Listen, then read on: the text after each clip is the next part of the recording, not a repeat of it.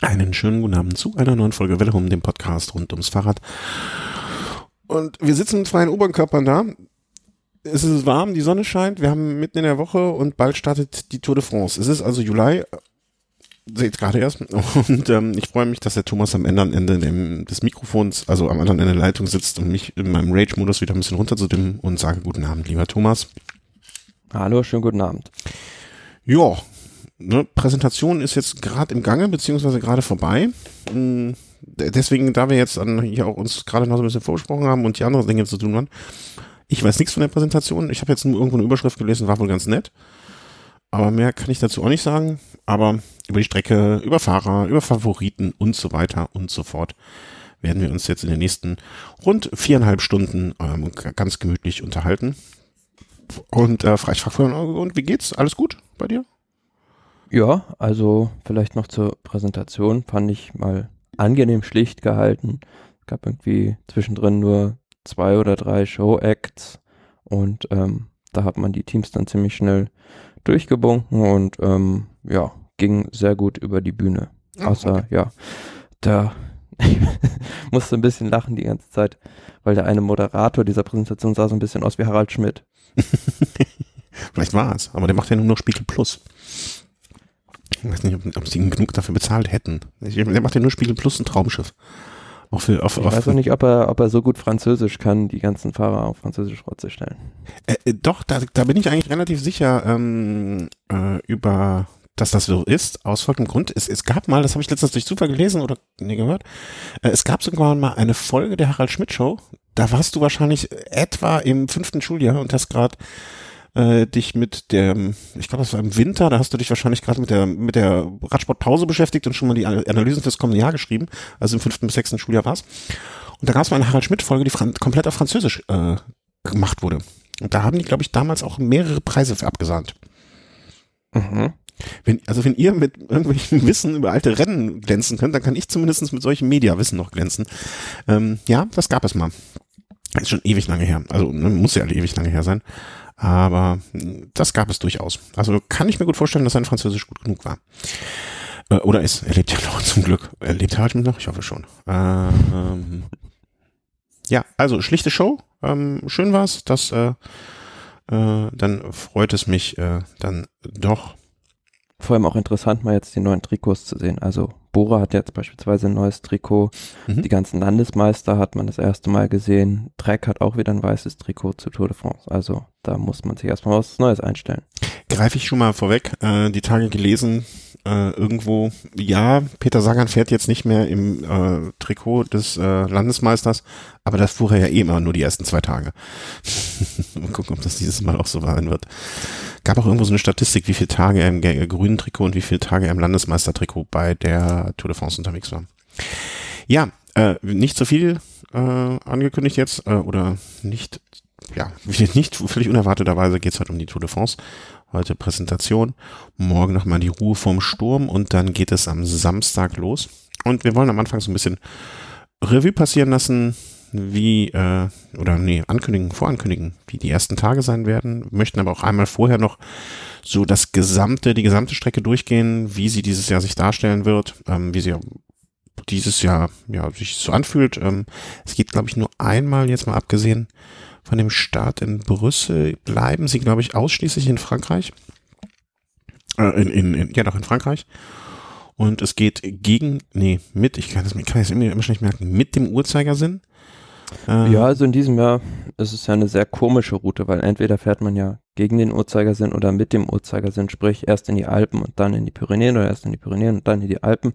Aber dieses Jahr fährt man halt erst in die Vogesen und dann nicht in die Alpen, sondern in die Pyrenäen und dann zurück in die Alpen. Ja. Also so eine so Laufe, wie man sie gar nicht kennt. Genau, so, man könnte fast sagen, ein bisschen S-förmig. Oder so, ja, ja nee, wir sind, ach, irgendein, irgendein Zeichen, was keiner kennt. Hm, insgesamt auch, ich habe mal gestern so ein bisschen die Streckenlängen mir angeguckt, auch relativ viele Etappen, die gar nicht so kurz sind aber dann auch wieder kurze dabei. Aber das werden wir A jetzt mal so ein bisschen im Überblick machen und B dann auch äh, immer en Detail in den Sendungen besprechen. Zur Sendungsabfolge oder zur Sendungsdichte wird sich zeigen. Die klare Antwort. Wir wissen es noch nicht genau. Äh, wir wissen noch nicht genau, wer immer mit dabei ist. Ne? Der Chris zum Beispiel wird bei der nächsten Sendung mit hoher Wahrscheinlichkeit mit dem Thomas das zusammen machen. Also da wird es Überraschungen geben was heißt Überraschung geben? Also es ist auch nicht so, dass wir Christian Knies noch irgendwann in der Sendung haben. Der treibt sich im Besenwagen rum. Woher hast du gesehen? Äh, bei Christian Knies war irgendwie so ein Tweet äh, oder hier bei Facebook sozusagen, ne? Ey, meine Podcast-Premiere beim Besenwagen-Podcast ist gelogen. Ich, ich wollte es noch drunter schreiben, aber dachte ich, das wäre auch gemein. Äh, er war schon bei uns im Podcast als äh, Interviewpartner, damals bei Chris in der Bayern-Rundfahrt. Hat er, kann er sich nicht mehr dran erinnern. Kann ich überhaupt nicht nachvollziehen. Auch da kannst du wieder mit Insiderwissen glänzen. Ja, auch da diesmal. Äh, und und äh, da, da, das Interview, es gab noch mehr als dieses Interview, was wir veröffentlicht haben. Den Rest, äh, den, den haben, ne, da möchte ich gar nicht drüber reden, Herr Knies. Nun ja, nun denn. Ähm, machen wir mal weiter. Fangen wir mal an mit der Strecke. Die, ähm, ja, wie du gerade eben schon gesagt hast, hat Brüssel Brüssel. Ja, geht los am Sonnabend mit 194,5 Kilometern, eine Massenstartetappe, kein Prolog, eine Flachetappe um 12 Uhr Brüssel. Und ja, wird wahrscheinlich ein klassisches Ding für die Sprinter, ähm, ob schon natürlich ähm, einige ja, Sachen zu erobern sind an dem Tag, also zum Beispiel die Bergwertung wird sich da ähm, an zwei ganz berühmten Anstiegen entscheiden, nämlich an der Mürde Gramont, also Mauer von Gerardsbergen und dem Bossberg. Und die sind ja schon sehr früh im Rennen, von daher wird es da schon ordentlich zur Sache gehen. Und ich denke auch, die Belgier, die Klassiker-Spezialisten wie Greg von Avermaet, die sind besonders heiß darauf, sich da das Bergtrikot zu schnappen. Ah, auf jeden Fall. Also nach 50 Kilometern ist der Drops ja dann gelutscht. Und ähm, da gehe ich auch davon aus, dass das ganz, ganz, ganz schnell hat. Ich guck mal gerade, eine Sache nach. Äh, möchte jetzt nicht schon vorweggreifen, aber wie heißt er noch gleich? Ähm, der junge Belgier, über den wir letztens gesprochen haben, der 19-Jährige von Quickstep. Ähm, Remco Evenepoel. Genau, der fährt aber nicht mit, ne? Nein, der ist nicht okay. am Start. Der wurde nämlich diese Woche da äh, in, den, in der Gegend auch mehrfach gesichtet. Sein Arbeitskollege hat ihn da mehrfach getroffen. Der ist auch eifrig dort am Trainieren. Ähm, hätte mich jetzt aber auch äh, gewundert, der, der, der dabei gewesen wäre. Zum Glück ist er nicht dabei, sonst hätten wir ihn auch so früh verheizt. Äh, genau, Brüssel, Brüssel, Sprintankunft, äh, denke ich, äh, braucht man jetzt, also jetzt hier schon da über einen, Spe einen äh, Favoriten dafür zu spekulieren, ist wahrscheinlich schwierig. Ich würde sagen, da warten wir jetzt mal drauf. Ich kann mir aber vorstellen, dass auf diesen Straßen es dort auch recht eng zugeht, weil man kennt ja die, diese Straßen auch von der Flandern-Rundfahrt oder den anderen Frühjahrsklassikern. Und gerade am Anfang, wenn noch alle frisch sind, zumal es jetzt auch so ein, ja, wie soll man sagen, so eine Art Circuit ist, den man da fährt, ähm, ja, dass es da auch wohl oder übel wahrscheinlich wieder den einen oder anderen Sturz geben wird. Ja, ist ja immer so, dass bei der Tour irgendwie die erste Woche relativ nervös ist, ne? Jedes, jedes Team will irgendwie da seine, seine, seine Schäfchen ins Trockene holen und sich danach äh, irgendwie ein bisschen entspannen können, so nach dem Motto äh, für den äh, Sponsor sagen, alles klar, hier, wir haben schon mal was geholt. Leider Gottes finde ich das, ähm, fand ich das beim Giro von der Seite her schöner gemacht. Ne? Da hat man auch mal so den letzten Kilometer nicht nur als ähm, Höhenprofil, sondern auch so als, naja, also wie auf so einer Landkarte, in so einem Stadtplan. Mhm. Das ist äh, bei der Tour ja, ja hier auch. Wo? Für, also, also auf der Tourseite gibt es so eine, wie soll ich sagen, eine Karte halt. Ja. Strecke 2019. Mhm. Und dann gibt es Karte. Äh, voll, ah, Karte da unten, ja. Strecke 2019, genau. So, und dann habe ich da unten die Etappen. Und da gehe ich mhm. dann auf Details, Etappe 1. Mhm. Hm. Und dann, genau da war ich, ne? Und dann hast du so. Da gibt es eine Reiterkarte. Mhm. Genau. Ach so, du meinst, dass man da so richtig reinzoomen muss dann? Äh, nee, aber es gibt halt nur so einen groben Überblick. Ach so, ja, aber ich meine, ich fand das so schön beim Giro, hat das, also kriege ich jetzt aber auch hin, so, also hast recht. Ähm, beim Giro fand ich das so schön, jetzt habe ich meine Maus verlegt, verdammt, Dreck. Ähm, ich fand beim Giro so schön, da gab es wirklich so einen Reiter, also genau wie die Reiter hier sind, ne? Und da gab es einen Reiter, der dabei war, ich glaube, die letzten fünf Kilometer oder so. Ne, dann konntest du einfach draufklicken und hast dann die letzten fünf Kilometer, wo du jetzt hier reinzoomen musst. Ich, ich, ich gebe zu, ist ein Luxusproblem. Ähm, aber. Aber ja gut, wer da mehr Infos haben will, also das äh, offizielle Roadbook, da ist es ja nochmal en Detail aufgeführt. Ja. Das äh, gibt es auch, wenn man es haben will, irgendwo im Internet erhältlich. Ja, ja, ja. Das hattest du schon, schon Giro, vom Giro da, damals, glaube ich, ne? Ja, wer macht das Ding? Den, die Etappe. Hm? Ein Sprinter, also äh, jemanden, oh. jemanden herauszupicken. Also ich tippe mal entweder Viviani, Kronewegen oder Ewan.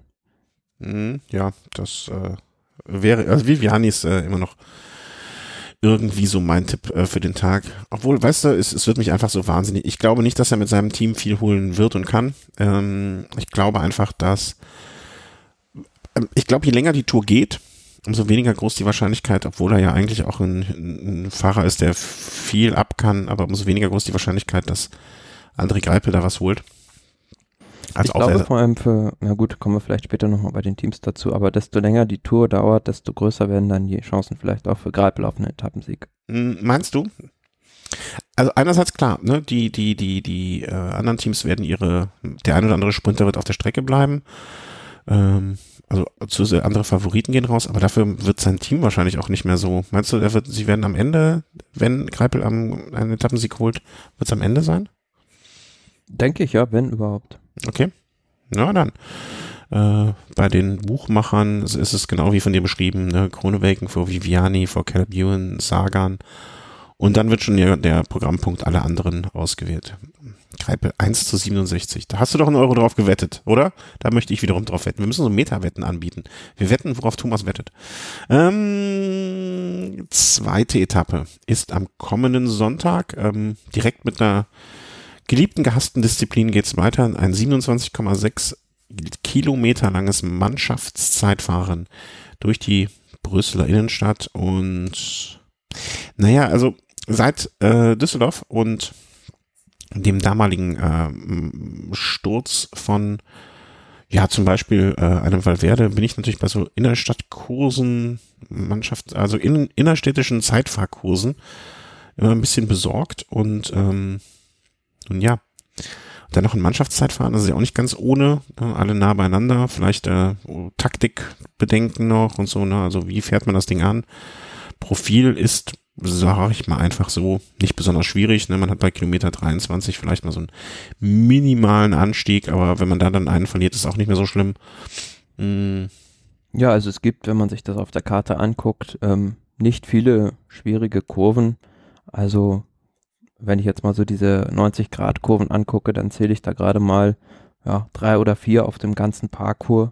Mhm. Und ähm, von daher dürfte es eher ein schnelles Rennen werden. Und ähm, ja, auch denke ich, wird man da jetzt keine großen bautechnischen Schwierigkeiten eingebaut haben in, in diesem. Nicht. Und ähm, sollte nicht allzu groß jetzt von den Zeitabständen sein. Vergleichbar mit dem, mit dem Zeit, Mannschaftszeitfahren der, der letzten Tour de France, wo dann denke ich, ja, die in Anführungs- und Schlusszeichen schlechteste Favoritenmannschaft eine Minute oder eine Minute 20 maximal verliert. Hm.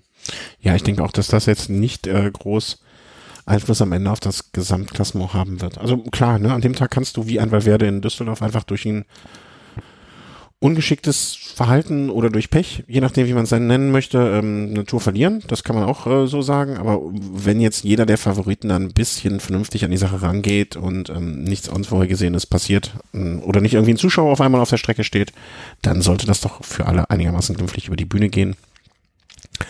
Und ja, wen siehst du da als Favorit? Also wird es ja, so ein Also für mich das Favoritenteam ganz klar Mannschaft Ineos, mhm. hat die stärkste Mannschaft auch fürs Mannschaftszeitfahren.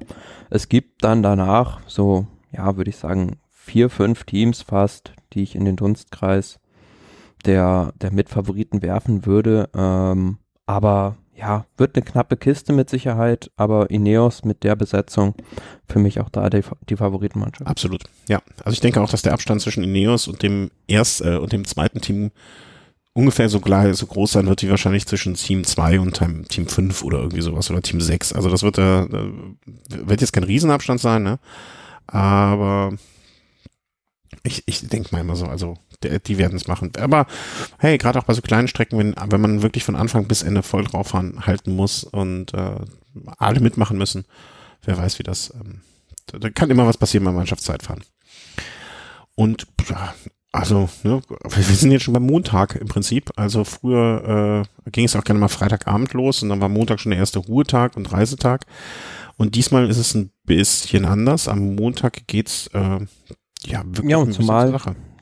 215 Kilometer und zumal das jetzt nicht, wie man es von der Tour de France aus den letzten Jahren oder vor einigen Jahren noch gewohnt war, eine reine Sprinter-Etappe oder eine reine erste Sprintwoche, sondern da geht schon richtig rauf und runter in den ja, letzten, auf den letzten 40 Kilometern stehen da gleich vier Bergwertungen, darunter drei der dritten Kategorie, eine der vierten Kategorie Mhm. auf dem Programm. Und wenn man mal so guckt, beispielsweise diese Côte de Moutigny, also die ja, ist die letzte kategorisierte Bergwertung, 900 Meter mit 13 Prozent. Das ist schon, ist schon was, was da den reinen Flachsprintern mit Sicherheit den Zahn ziehen wird. Und von daher ist doch da eher davon auszugehen, dass dort ein hügelfester Sprinter, wenn nicht gar ein Klassiker-Spezialist, ein Puncheur à la Marke à la Philippe oder auch beispielsweise Maximilian Schachmann da das Mhm. bessere Ende für sich haben könnte. Was mit Nils Pollitt? Auch für den ist das mit Sicherheit was. Also ich denke, diese Anstiege sind jetzt noch nicht so super schwer. Mhm. Ja, und der könnte da durchaus mit einer Finisseur-Attacke versuchen, das Ding abzuschießen. Ist irgendwie mein Geheimtipp für den Tag. Ich weiß auch nicht warum. Ne? Also vielleicht hat mich Paris-Roubaix, mm, ja, also das, das ne, ganz langer Anlauf, dann und dann, wie viel sind es? Eins, zwei, drei, viermal, viermal Hügel, fünf, viereinhalb Hügel drauf. Hm, wenn er, wenn er wieder das Herz in die Hand nimmt, warum nicht? Ne? Warum soll das nicht gelingen da? Auch Schachmann hast du Ja, vollkommen und- recht. Also sieht gar nicht so schlecht aus, ne? Wen haben wir noch? Ein Van, Aver, Van Avermaet? Van Aert? Ne, solche, solche. Saga natürlich, Ja, klar, Saga. Das sind so die, die klassischen Kandidaten für so einen Tag. Michael Matthews beispielsweise auch. Mhm. Ähm, aber Valverde, Valverde wäre es gewesen. Mit Sicherheit auch. Ja. Also, aber da muss man halt sehen, wiefern der da frei agieren kann und nicht irgendwelche teaminternen Aufgaben erfüllen muss. Und was man noch bei dem Tag beachten muss, mit Sicherheit, ähm, man fährt eigentlich den ganzen Tag nach Süden. Wenn der Wind wirklich stark von Westen kommen sollte, kann auch der Wind an dem Tag eine Rolle spielen und mit Sicherheit wird es auch für die Klassementsfahrer ein ganz, ganz hektischer Tag werden Mhm. weil nach dem Mannschaftszeitfahren haben wir vielleicht schon eine gewisse Grundordnung im Klassement drin, aber immer noch nicht so gefestigt, dass da jeder seine Position kennt. Und ähm, gerade bei so einem Finale, also wenn du auf der Karte siehst, das geht da auch recht verwinkelt zur Sache bei diesen letzten vier Bergwertungen. Und da kann ich mir schon vorstellen, dass es recht tricky wird. Ja, klar. Ne, also besonders ein Quintana, zum, ne, also um ein Beispiel mal rauszunehmen, ne, der, der es ja schon mal geschafft hat, an so einem Tag den Anschluss zu verlieren äh, auf einer Windkante, die werden da an dem Tag ganz besonders die, äh, die Augen offen haben. Bin ich sehr gespannt. Also das kann, das kann sehr spannend. Das kann so ein Tag sein, an dem nicht viel passiert, außer ne, alle nehmen fahren irgendwie 140 Kilometer im, im äh, wie soll man sagen, im Ruhemodus äh, und machen dann ab Kilometer, keine Ahnung, 160 die letzten 40 Kilometer richtig rennen. Das kann aber auch sein, dass schon vorher so in der einen oder anderen Situation es da so zur Sache geht, ähm, dass man vielleicht auch die Schwäche ne, äh, eines anderen ausnutzt. Was heißt Schwäche oder eine Unbedachtheit? Weil Schwäche dürfen, also wer sich da jetzt schon eine Schwäche erlaubt, der ist eh irgendwie bei der falschen Veranstaltung, behaupte ich einfach mal. Aber du kannst übrigens zur Info auch auf dieser Tourseite, da gibt es dann halt unter dieser Karte noch eine Funktion, laden Sie die Karte. Und da kannst du dann auch dementsprechend reinzoomen und dann äh, dir sogar das ähm, Etappenfinale vergrößern. Aha, wie gut das will ich haben. Genau das habe ich nämlich mir, genau das habe ich gesucht. Ich dachte, ich hatte die Funktion laden Sie die Karte gesehen, aber ich dachte, dass wir einfach nur das Ganze halt offline zur Verfügung stellen. So, das habe ich gewollt. Vielen herzlichen Dank. Das habe ich gesucht. Genau, dann kannst du auch en Detail da die Zielanlage betrachten. Das war mein, das, ich möchte, ich möchte wissen, wo der Kiosk ist, wo ich gegebenenfalls sonst stehen würde. Die Trinkhalle. Sehr schön. Genau das ist es. Und dreimal draufklicken, dann wird es noch größer für die, für die alten Herrschaften. Fein, fein, fein. Ja, also da sieht man, wa- was mir noch, weiß, was mir noch fehlt, das war beim Giro trotzdem noch schöner. Äh, man hatte angegeben, auf der, so nach dem Motto Kilometer 5, Kilometer 4, so runtergezählt, ne? Also da hätte ich gerne noch so zwischen. Aber da ist ja gut, dass noch nicht alles perfekt ist, da hat man ja noch Luft nach oben. Das waren jetzt äh, etwas detaillierte die ersten drei Etappen, weil wir versuchen nach der dritten Etappe dann schon eine Sendung zu haben, sodass wir euch nicht zu lange allein lassen, oder vielleicht schon nach den ersten zwei mal gucken. Ähm, deswegen würde ich jetzt behaupten, gehen wir mal bei der Strecke einfach mal so weiter. Machen bei den Etappen, wo wir denken, dass es wichtig ist, gehen wir ein bisschen ausführlicher Ja, vielleicht rein. einfach vielleicht mal skizzieren, was so die Schlüsselstellen der Tour Genau, genau, genau. sein werden. Also danach haben wir im Prinzip ja nur eine flache Etappe noch, dann sind wir schon ähm, in den Vogesen und in den Vogesen wird es schon richtig zur Sache gehen. Vor allem diese zweite Vogesen-Etappe Mühlhausen nach La Planche de Belleville, mhm. die Planke der schönen Mädchen. Wo wir das, das kann ich mich so gerade daran erinnern, dass wir das gesagt hatten, dass, dass es von dir mal kam. Genau, ja, also dieser Etappenort ist ja eigentlich die Legende besagt ja, dass damals sich die ähm, Frauen aus diesem Dorf am Fuße des Anstieges in die Berge geflüchtet haben, weil sie Angst vor den Schweden hatten und sich dann in einen tiefen Teich gestürzt haben. Seit, deswegen heißt dieser Ort äh, La Planche de Belleville. Ähm, jedenfalls waren wir da schon mehrmals mit der Tour de France und ähm, in diesem Jahr ist aber diese ohnehin schon schwierige Schlusssteigung noch schwieriger geworden, weil man oben raus noch, ja, ich glaube, es sind gut 1,5 Kilometer, die man da oben raus noch ähm, angehängt hat, mit einer Rampe von bis zu 24 Prozent. Und so doof das vielleicht auch klingt, wir haben zwar noch die Alpen und die Pyrenäen, aber an dem Tag erwarte ich mir schon fast die größten Abstände. Äh, in, in, also du meinst insgesamt äh, wird der, sagen wir mal, wird der, Fahr wird der Abstand zwischen Fahrer Nummer 1 und Fahrer Nummer 10 am größten sein im Vergleich zu allen anderen Etappen? Das würde ich jetzt schon sehr, sehr gewagte These betrachten das, was im Prinzip äh, Froome in den Jahren 2013 und 2015 gemacht hat, könnte ich mir dort durchaus von einem anderen Fahrer vorstellen, weil diese, diese Schlussrampe ist so enorm mhm. schwer. Es sind zwar auf dem Papier sieben Kilometer mit 8,7 Prozent, aber es gibt auch ein paar flache Stücke, aber dieses Schlussstück, da ist auch ein Stückchen dann so wie am Kronplatz mit Schotter dabei. Da wird's also, da wird's ordentlich Abstände geben. Okay. Und das ist ja auch ein Tag, wo sich keiner ausruhen kann, ne? Also im Prinzip. Nee, also 15 das, geht's äh, los. Das, ähm, ja, Vorterrain sozusagen da, also wer sich in der Gegend ein bisschen auskennt, äh, Thema Grand Ballon beispielsweise oder Ballon d'Alsace, das sind richtig schwierige, lange Anstiege. Ist ja auch einer der ältesten, glaube ich, Anstiege, die überhaupt gefahren worden werden, ne? Der Ballon d'Alsace. Genau, ich glaube, der Grand Ballon wurde ja 1909 oder irgendwie so schon mhm. bei der Tour gefahren, vor den Pyrenäen noch. Ja, ja, das ist einer der ersten Anstiege, die überhaupt ähm, dann gefahren wurden und meistens dann auch in Kombination Grand Ballon, Ballon und Alsac. Äh, dann der Col de Hunsrück dazwischendurch, ja, finde ich ganz lustig. Ähm, ja, also, also ich würde die Etappe, also ich kann mir nicht, also ich glaube, dass das eher so ein Tag wird, meiner Meinung nach, der dafür sorgt, dass einer rausfällt. Ne? Irgendeiner hat vielleicht einen schlechten Tag, von denen die gerade in den Top Ten. Also Klar, du wirst, du, du wirst auf jeden Fall sehen, wer berghoch kann und wer die Tour nicht gewinnen kann. Das ja. definitiv an dem Tag. Da wird erstmals ausgesiebt, aber ja, 2012 hat da Froome gewonnen und Wiggins hat sich das gelbe Trikot geholt, hat am Ende die Tour gewonnen. 2014 hat Nibali gewonnen, hat sich das gelbe Trikot geholt, hat am Ende die Tour gewonnen. Nur 2017 als Aru gewonnen hat, der hat am Ende nicht die Tour gewonnen. Mhm.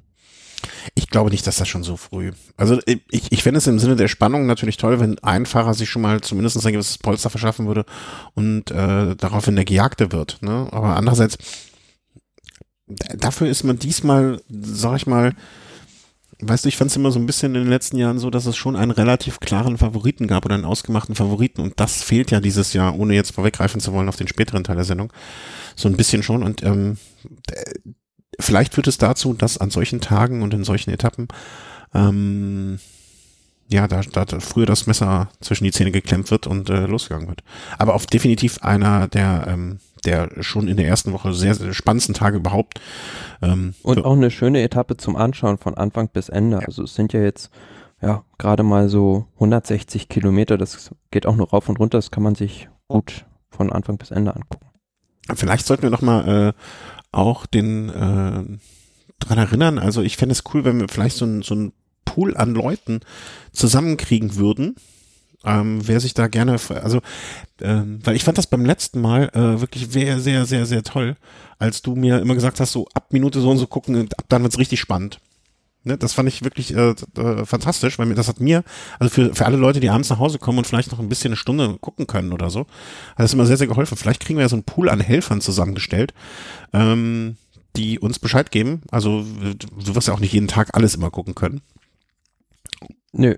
Ja, die uns dann immer sagen so, also, ne, das muss ja nicht jeder, jeden Tag der gleiche sein, aber wenn, wenn so ein paar Leute sagen, okay, ich schicke euch eine Twitter-DM oder so, ab wann es heute losgeht, ne, dann, dann wäre das super, wenn ihr eh schon vor der Glotze sitzt und dann für uns entscheiden könntet, ab wann wir schauen müssen. Ja, und das wäre Donnerstag, der 11.7. Entscheidender Tag. Hm, Jetzt mache ich mal wieder den Tab auf, den ich gerade zugemacht habe. Ich Pfosten.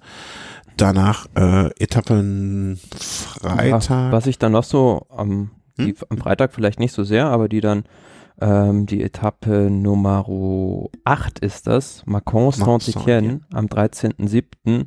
Die würde ich auch nicht unterschätzen auf dem Profil her. Eine lockere Mittelgebirgsetappe, aber wenn man sich das en Detail anschaut, sind das halt 200 Kilometer durchs Massiv Central, wo Mhm. es nur rauf und runter geht. Also das sind oft die, die spannendsten Etappen, wo es dann nicht im Hochgebirge ist, sondern wo dann halt eine Mannschaft mal die Initiative ergreift, was probiert und dann, ja, bei diesen ja auch sehr schmalen und ähm, ja, ungünstig oder schlecht zu befahrenen Straßen im Zentralmassiv was probiert.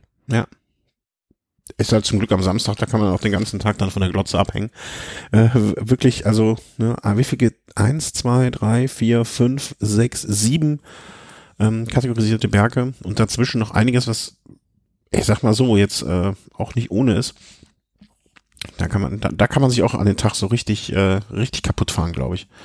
Zum Glück am Sonntag darauf ist dann, glaube ich, wieder eher etwas, äh, ja, ja, doch hügelig. Ich dachte, dass, ich hatte das in Erinnerung, dass es dann flach wird. Ist jetzt aber vielleicht ähm, ein bisschen rhythmischer, würde ich behaupten. Ne? Also einmal eine Kategorie, drei Kategorie. Weißt du eigentlich, was das 3b am Ende heißt, irgendwie bei den Kategorien? Wo denn? Ähm, naja, wenn du das zum Beispiel äh, von der Etappe, das Etappenprofil anguckst, ist, Von Sonntag? mhm, da gibt Mhm. es bei der, ah, ich weiß es, glaube ich. Äh, Herr Lehrer, darf ich, darf ich auflösen? Bitteschön. ich glaube, das sind die Berge, wo man sich eine Zeitgutschrift holen kann. Genau. Ah, fantastisch.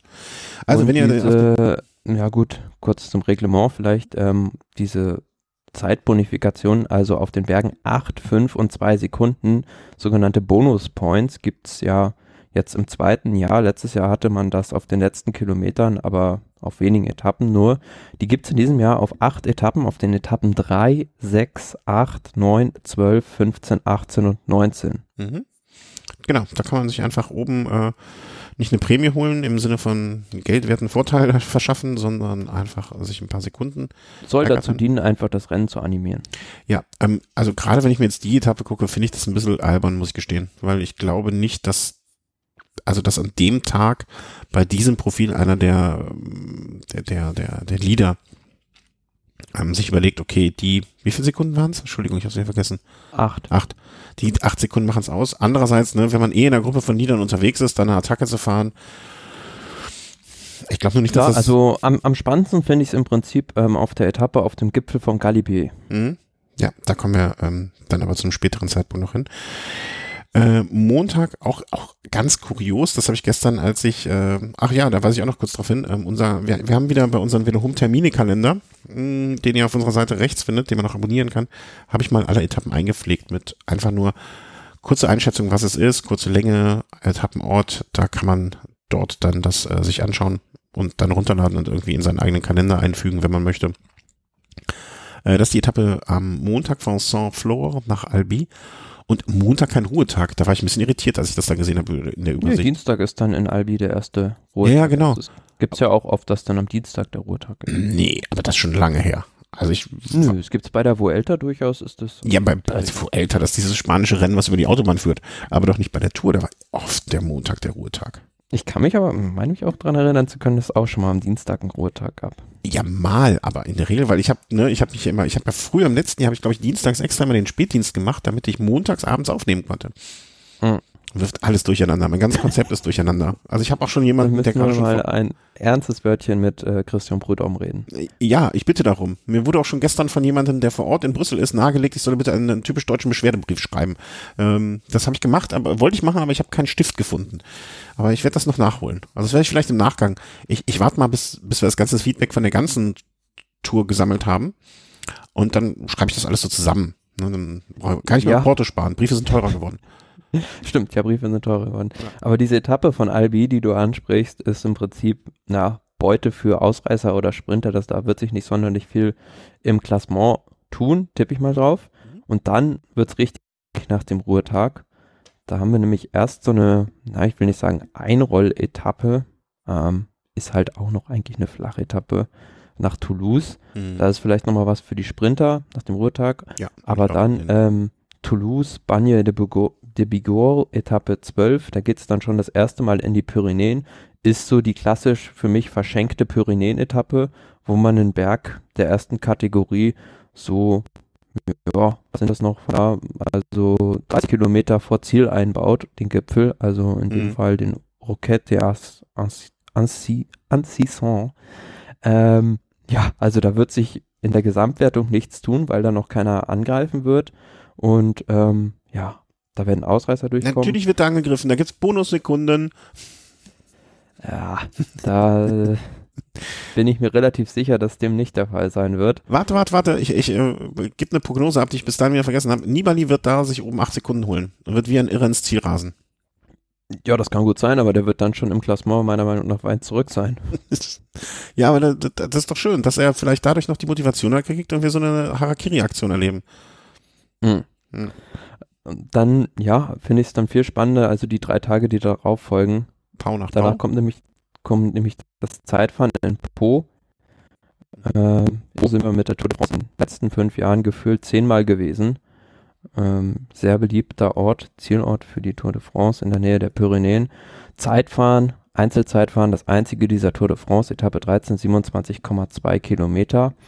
Ist jetzt nicht hundertprozentig flach, aber so richtige Berge sind da jetzt auch nicht drin und da wird es, denke ich, auch den Klassementfahrern, die nicht so überragende Zeitfahrfähigkeiten haben, gelingen, den, den Schaden da einigermaßen zu limitieren. Mhm. Wobei es nicht ganz untechnisch ist, ne? Also sind schon so manche Kurven drin. Ich sehe gerade, vor allen Dingen, es geht von Norden nach Süden und da unten im südlichen Bereich, da hier mal eine 180 Grad Kurve, da mal wieder eine 40 Grad, 30 Grad Kurve. Also das ist schon nicht ohne, würde ich jetzt mal technisch behaupten. Also ne, Ja, kurz, kurz vom Ziel nochmal so eine Haarnadelkurve. Gibt auch zwei richtig super lange Geraden, wo man ordentlich einen Gang durchdrücken kann. Ja, das stimmt, das stimmt, das stimmt. Also ich, ich bin ja ein Freund davon, sowas wie- lieber ein bisschen länger und dafür gerade und keine Schwierigkeiten, dass auch wirklich die Zeitfahrer dann die Möglichkeit, weil ein Zeitfahren, das nicht den Zeitfahrern in die Hände spielt, können sie dann auch direkt lassen, finde ich irgendwie. Und nicht so eine Mischmasch-Lösung. Hm, bin gespannt. Also vor allem, wie, wie weit Toni Martin an dem Punkt, also zu dem Zeitpunkt der Tour. Ist für mich so die Etappe mit der größten Chance auf einen deutschen Etappensieg. Aber da kommen wir später vielleicht nochmal bei den deutschen Fahrern Mhm. en Detail drauf eingehen. Können wir machen. Und danach geht es dann ja, ich will nicht sagen hammerhart, aber schon richtig schwierig in die Pyrenäen. Ja, Tourmalet, Col de Solor, Soulor vorher. Ich meine, Bergankunft am Tourmalet ist halt immer eine Reise wert für einen Radfahrer.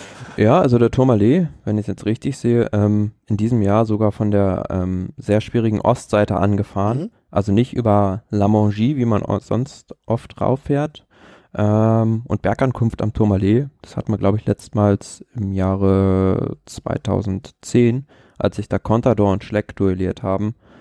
Ähm, Das war dieser Nebel, Nebeltag, ne, oder? Genau, Ja. ja. also super spektakuläre Bilder. Damals war, glaube ich, auch der Soulor vorne drin.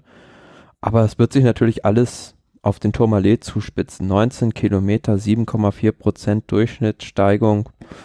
Ja, und da kann man, kann man ordentlich Klassement machen an dem Tag. Ja, wobei ich glaube, dafür ist die Etappe dann an diesem Tag dann doch nicht schwierig genug. Ich glaube, die, die Fahrer werden sich an dem Tag noch nicht komplett aus den Schuhen fahren. Äh, A, weil es an den nächsten Tagen noch recht schwierig weitergeht. B, der Tourmalet ist zwar ein sehr, sehr schwieriger Berg. Auch von dieser Seite kommt noch der schwierigere sozusagen. Aber nichtsdestotrotz ist es irgendwie auch ein Rollerberg. Das ist wahr, auf jeden Fall. Aber ähm, generell sind halt diese Pyrenäen-Etappen, finde ich, also mit dem eingebetteten Zeitfahren, so ein Ausscheidungsfahren halt. Mhm. Also ich erwarte da jetzt nicht großartig, dass sich einer, es sei denn auf dem letzten dieser Pyrenäen-Abschnitte, richtig aus dem aus dem Schatten wagt und da eine große Angriffsaktion startet, sondern vielmehr wird da eine Mannschaft sein, die ähm, gewisses Tempo an den Anstiegen fährt und äh, wer halt am wenigsten müde ist, geht als Stärkster aus den Pyrenäen raus. Mhm. Oder dass man halt so ein, zwei Leute dann von der Liste der Favoriten streichen kann, ne? weil die einfach dann doch das hohe Tempo der anderen nicht mitgehen konnten und sich so das Feld von vielleicht sieben, acht Fahrern, äh, die mh, fürs Podium in Frage kommen, sich dann reduziert. Das, so, das erwartet Genau, ich so weil ein du, bisschen. wenn du dich nämlich an, am Tourmalet beispielsweise zu früh exponierst, könntest du dann am nächsten Tag auf dieser Etappe 15 nach vor Pradalbi, ähm, auch eine Bergankunft.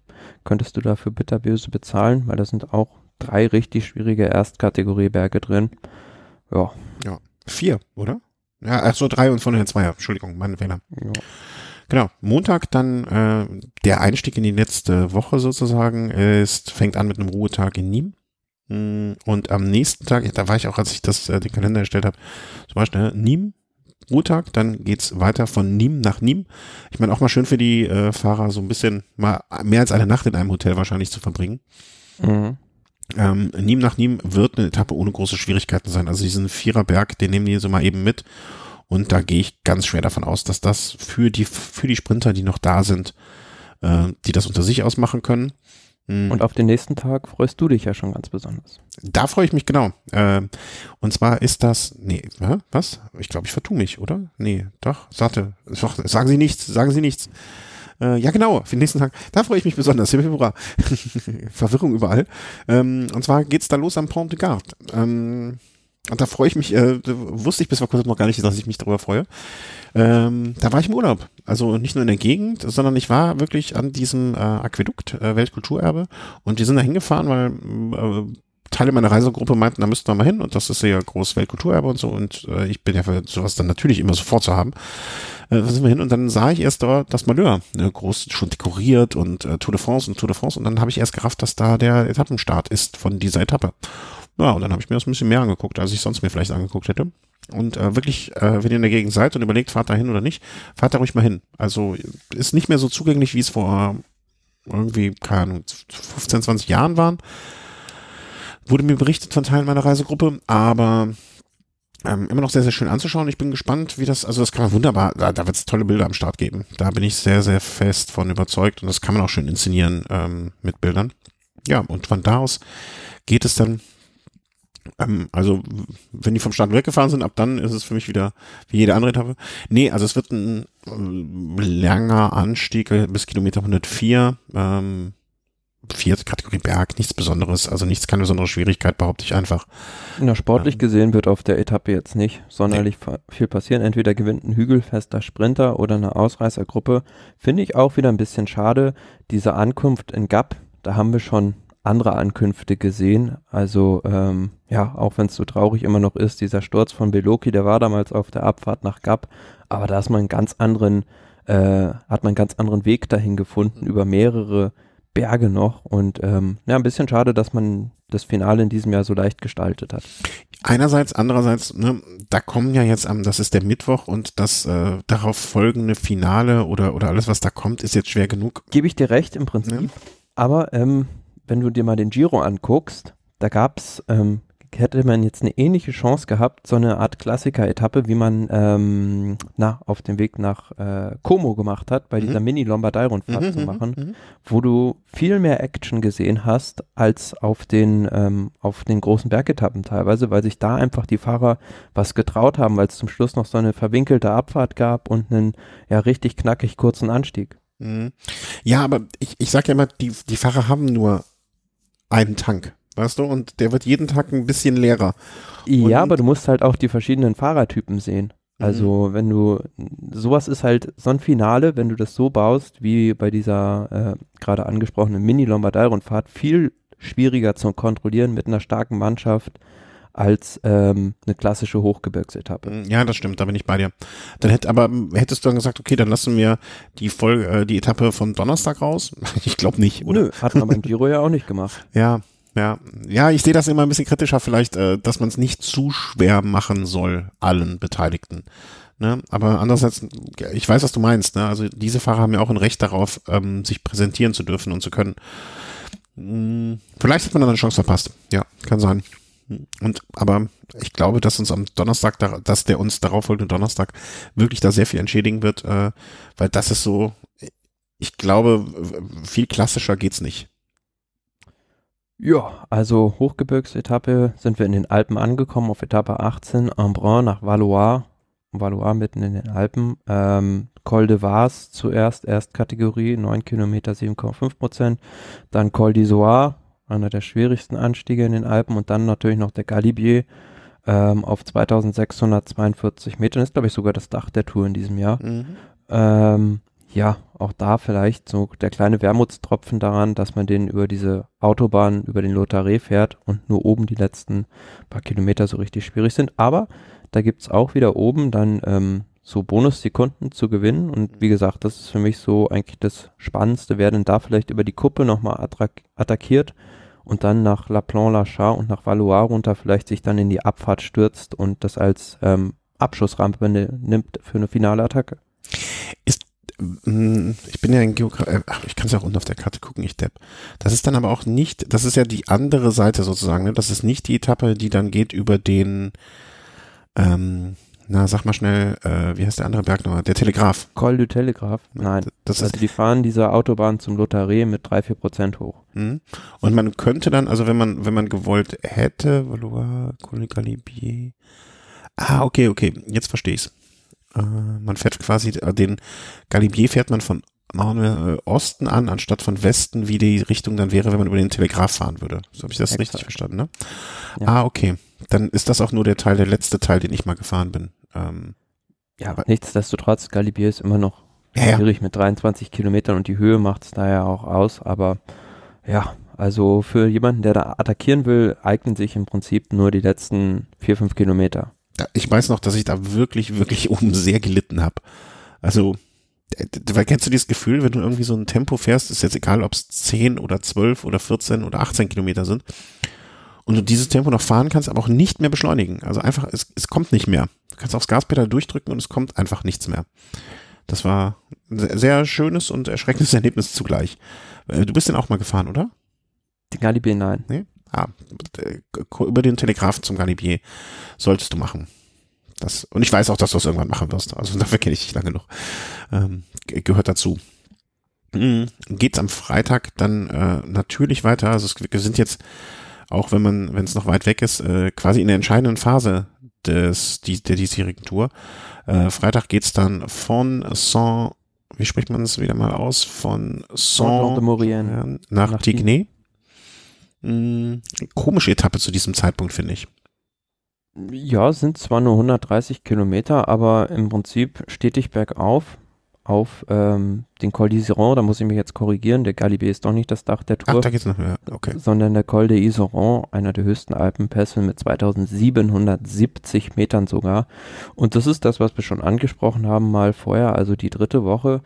Alles so in Höhen über 2000 Metern, da findet oft ein ganz anderes Rennen statt. Also da kann die komplette Tour halt nochmal kippen aufgrund dieser Fähigkeiten in großer Höhe sehr starke Leistungen abzurufen bei manchen Fahrern. Und jetzt der Iseron, ja, auch 13 Kilometer mit gut fast 8 Prozent und ähm, ich glaube, dass, ich glaub, dass dieser Anstieg die Tour entscheiden wird. Der Iseron? Mhm. Frag mich ich glaube, die einfach, ja, vielleicht einfach dann die, der, der Schlussanstieg, dadurch, dass viele vom Iseron so müde sind, wird es dann am Schlussanstieg größere Abstände geben. Hm. Wie gesagt, ich habe, was hatte ich eben, die eine Prognose? Das wären meine Prognosen für die Tour.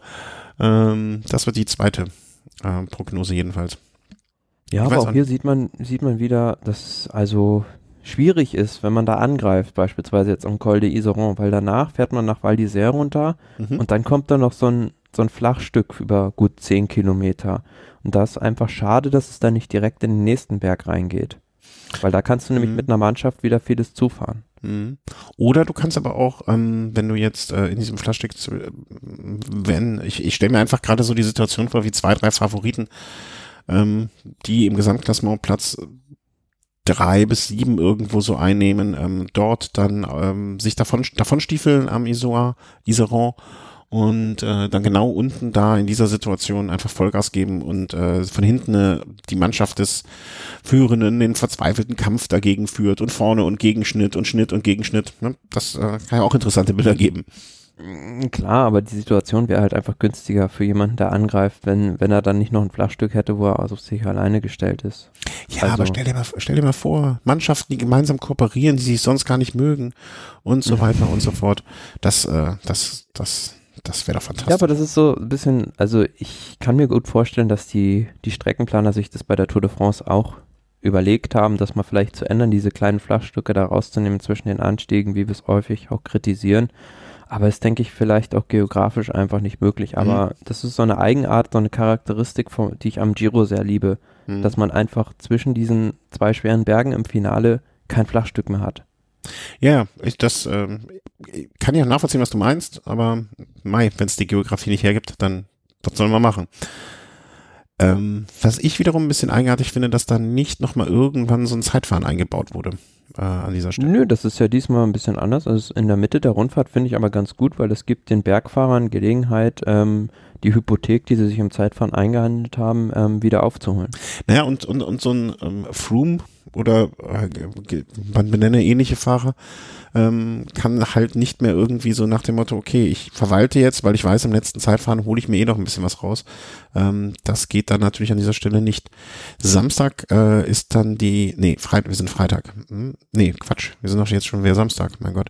Ähm, genau, vorletzte Etappe mhm. und da wird dann definitiv die endgültige Entscheidung in Sachen Gesamtklassement fallen mit einer Bergankunft Val de Trons. Ähm, sind, ist auch wieder eine kurze Etappe, zwar nur 130 Kilometer, aber verspricht viel Action mit einem Erstkategorieberg Comé de Roselon, auch 2000 Meter gut hoch, Zweitkategorieberg Côte de l'Enfieu und dann dieser Schlussanstieg 33 Kilometer mit 5,5 Prozent, also das ist wirklich ein Brocken. Also da wird nach hinten, ich stelle mir jetzt gerade vor, wie unten noch die letzten 130 Fahrer, die es irgendwie noch gibt, äh, unten, unten ein, äh, ein, ein Sagan Gruppetto ruft und der, ne, und äh, irgendwie, keine Ahnung, ähm, von den 130 Fahrern nur noch 50 übrig bleiben, die sich dann in diesen, Ab in, in diesen Anstieg stürzen und äh, ja, dann alle nach hinten langsam rausfallen. Also das, das wird, äh, also diesen Samstag sollte man sich auch dick und fett, oh, oh, oh, oh, jetzt sehe ich gerade. An dem muss ich arbeiten, ich Idiot. Ich Vollidiot. Dramaturgische Stille. Naja, ich glaube, weißt du, was, ist, weißt, was schlimm ist? Also, pst, den einen Teil muss ich leise sagen. An dem Tag sind, ist meine Familie nicht da. Ich hätte eigentlich den ganzen Samstag von morgens, von Anfang bis Ende vor der Glotze hängen können und mir die Etappe angucken. Mhm. Und ich habe mich freiwillig in den Arbeitsplan eingetragen für den Tag. Na gut, er startet ja erst um 13.40 Uhr. Ja, trotzdem da hätte ich doch schon mal die ganzen, ich hätte den Tag doch gefeiert mit Flaggen und ich hätte hier einen Umzug gemacht und alles, so wie es sich gehört. Nun ja, ähm, werde ich wohl auf äh, Timeshift mal hier aufnehmen und mir dann äh, mich von allen Medien fernhalten, um mir die Etappe dann wirklich, wirklich, wirklich in Ruhe anzuschauen. Ich ärgere mich gerade so über mich selber, ich Idiot. Naja, egal, egal, egal. Ähm, wenn ihr also am äh, 27.07. eine Bestellung bei Bike nachmittags telefonisch machen möchtet, dann werdet ihr einen sehr gut gelaunten telefonischen Mitarbeiter erreichen, ähm, der euch ähm, etwas angespannt äh, gerne hilft. Naja, nun denn. Ähm, ja, danach ist alles gemacht. Interessant, also die letzten drei Etappen, alle 130 Kilometer in Anführungszeichen nur. Das heißt, man kommt eigentlich relativ entspannt und frisch dann in Paris an. Ja, also wie gesagt, die Organisation kann da auch nur das äh, Mise en place, also die Strecke bereiten und die Fahrer müssen dann was draus machen, wie es immer so ist. Ja, ja, ja. Gut, letzter Tag, ne, gibt's nicht viel zu sagen zu, behaupte ich jetzt einfach mal. Mh, hm, der Klassiker. Der Klassiker, den du nicht magst, ich aber schon. die können sich abfeiern lassen, 130 Kilometer für das, was sie erreicht haben, für das, was sie getan haben. Und ähm, ich finde das gut, auch wenn ihr es alle nicht mögt. Der Chris dreht sich auch genau wie du im Grabe rum, also im, äh, also ne, im, im Bett rum, sage ich jetzt besser mal. Aber ich mag das und das soll so bleiben. Und ähm, ja, dann mit, mit dem Gläschen, mit dem Gläschen in Paris einfahren und äh, dann ist die Tour auch schon Geschichte. Ja, sagen wir schon. Also das wird sich äh, sehr lange hinziehen. Ja. Nein, das wird sich nicht sehr lange hinziehen. Äh, ich, ich sehe schon kommen, dass wir in dreieinhalb Wochen hier sitzen und denken, scheiße, jetzt ist vorbei. Lass uns, lass uns bitte wieder anfangen. Ähm, das kann es doch nicht gewesen sein. Das war so der erste grobe Überblick über die Strecke. Ähm, in den einzelnen Sendungen werden wir mit Sicherheit dann immer bis die ähm, zum einen natürlich die ganze taktischen Möglichkeiten der nächsten Tage dann ähm, so ein bisschen besprechen, weil jetzt über die, jede Deta Etappe im Detail zu sprechen, die, die Etappen, äh, die, die Wichtigkeit oder die, die Etappen selber wie soll ich sagen, werden sich ja auch ähm, aus der taktischen Situation heraus besser ja, es gibt beurteilen mit. Sicherheit noch viele Gelegenheiten, um da irgendwo eine Falle aufzubauen auf den einzelnen Abschnitten. Das können wir dann ja nochmal besprechen. Ja, genau. Das äh, ist mit dem Klassement in der Hand auch deutlich besser und äh, da sind dann einzelne Etappen vielleicht dann auch ähm, wichtiger, die wir noch gar nicht so sehen und andere, die wo wir jetzt denken, hu hu hu, da geht's rund, wird vielleicht dann aufgrund von taktischen Dingen gar nicht so wichtig sein. Ähm, dementsprechend machen wir jetzt den Sack zu im Thema beim Punkto Strecke. Und ich würde sagen, lass uns doch jetzt mal, anstatt dass wir jetzt zu den einzelnen Favoriten schon kommen, so ein bisschen, sollen wir erst über die Teams sprechen im Ganzen oder über die Favoriten? Oder wie, wie? Mm, Ich würde sagen, ja, die Favoriten, oder? Mhm. Ähm, genau. Äh, ja, genau, machen wir das. Fangen wir mit den einzelnen Favoriten an. Gelbes Trikot. Mm, Ist eigentlich relativ einfach, ne? Irgendeiner von Ineos. hoffentlich Okay. hoffentlich kriege ich das irgendwie weg gleich. Also, äh, Entschuldigung, wir hatten gerade eine kleine Unterbrechung. Mm, Du würdest Bernal ein bisschen vor Thomas sehen. Ja, vor allem, weil Bernal jetzt in der Vorbereitung gezeigt hat, ähm, hat das gezeigt, was alle von ihm erwarten, dass er nämlich genau in diese Rolle reinwächst, hat die Tour de Suisse gewonnen und bei Garen Thomas steht hinter seiner Form doch ein bisschen größeres Fragezeichen. Hat jetzt, glaube ich, nur bei der Roma und die Rundfahrten gutes Resultat abgeliefert und ansonsten, ja, also scheint da so der Zeiger in Richtung Bernal ein bisschen zu deuten und wenn ich das halt so mit Sternen bewerten würde, würde ich halt Bernal mit vier Sternen, den einzigen mit vier Sternen als Top-Favorit einordnen und Thomas so dreieinhalb geben. Ich hätte es genau anders, äh, nicht genau anders. Äh, ich hätte Bernal ähm, viereinhalb, was hast du gesagt? Vier und drei? Dreieinhalb. Äh, ich hätte Also viereinhalb. fünf Sterne hat sich für mich keiner verdient. Genau, da bin ich bei dir. Hm, Ich hätte nur Wäre Bernal. Froome, wär Froome jetzt dabei gewesen, hätte ich gesagt, der hat fünf. Ja. Aber ist er nicht. ähm, ich hätte gesagt, dass ähm, Bernal viereinhalb und äh, Thomas vier. Was jetzt auch, äh, äh, ne, machen wir uns nichts vor, ähm, jetzt kein großer Unterschied mehr ist, aber ähm, das wäre so mein Ansatz gewesen, weil ich die beiden schon irgendwie ein bisschen vor den anderen sehe. Ähm, Ja, klar, also ähm, zumal mit Tom Dumoulin auf dem Papier der größte Herausforderer auch fehlt. Genau. Der hat es noch nicht geschafft. Gab es ja in den letzten Tagen auch so ein bisschen Gerüchte darum, wie es weitergeht mit ihm, ne? Ob er äh, Jumbo war im Gespräch und ähm, wer war noch alles im Gespräch? Also äh, wie glücklich er dann noch ist und ähm, wie es weitergehen wird mit ihm. Ähm, aber bin ich bei dir. Also ich sehe auch Bernal vor Thomas. Ich bin aber auch ganz gut der Meinung, ähm, dass er sich dem äh, dem unter, unter, wie soll man sagen, unter, unter, ja, Untergebenen machen wird. Ne? Also ich glaube, er wird als Helfer da seine Rolle akzeptieren, kann ich mir gut vorstellen, weil er hat ja einfach die Zukunft da. Klar, auf jeden Fall, aber die haben ja jetzt sind in einer komfortablen Ausgangsposition. Also das Rennen selbst ist ja so, verläuft ja so, dass sie es sich erlauben können, im Prinzip auf die erste Bergankunft zu warten und dann einfach mit den beiden das ausspielen können. Und wird man sehen, wer der, wer der stärkere von beiden ist, denke ich schon bei der ersten Bergankunft. Ich, ich würde sogar sagen, dass sie, das, da, da widerspreche ich dir mal. Ähm, ich glaube, das machen sie noch nicht mal. Ich glaube, sie müssten gar nicht bis zur ersten Bergankunft sondern attackieren. Ich glaube, die werden sogar die zweite, dritte, vierte vielleicht erstmal Ach so, Bergankunft, ja. Ja, die lassen die erste erstmal, setzen sich hinten rein und gucken mal, was passiert. Und, Ja, ähm, aber das ist halt die Frage, wenn dann einer von den anderen attackiert, wer kann denn da mitfahren? Also da bin ich gespannt, ob dann Mhm. auch Thomas bei den anderen Favoriten dabei bleiben kann. Ja, ich glaube das auch. Ich, also meine Taktik wäre jetzt, äh, wäre ich Teamleiter bei denen, würde ich sagen, pass mal auf, ihr hängt euch einfach jetzt die erste Bergankunft, meinetwegen auch noch die zweite, hängt jetzt bei euch einfach mal ran und macht nix. Keine Attacke, nichts. Wir gucken jetzt erstmal und lassen euch zweimal die Bergankünfte mitfahren.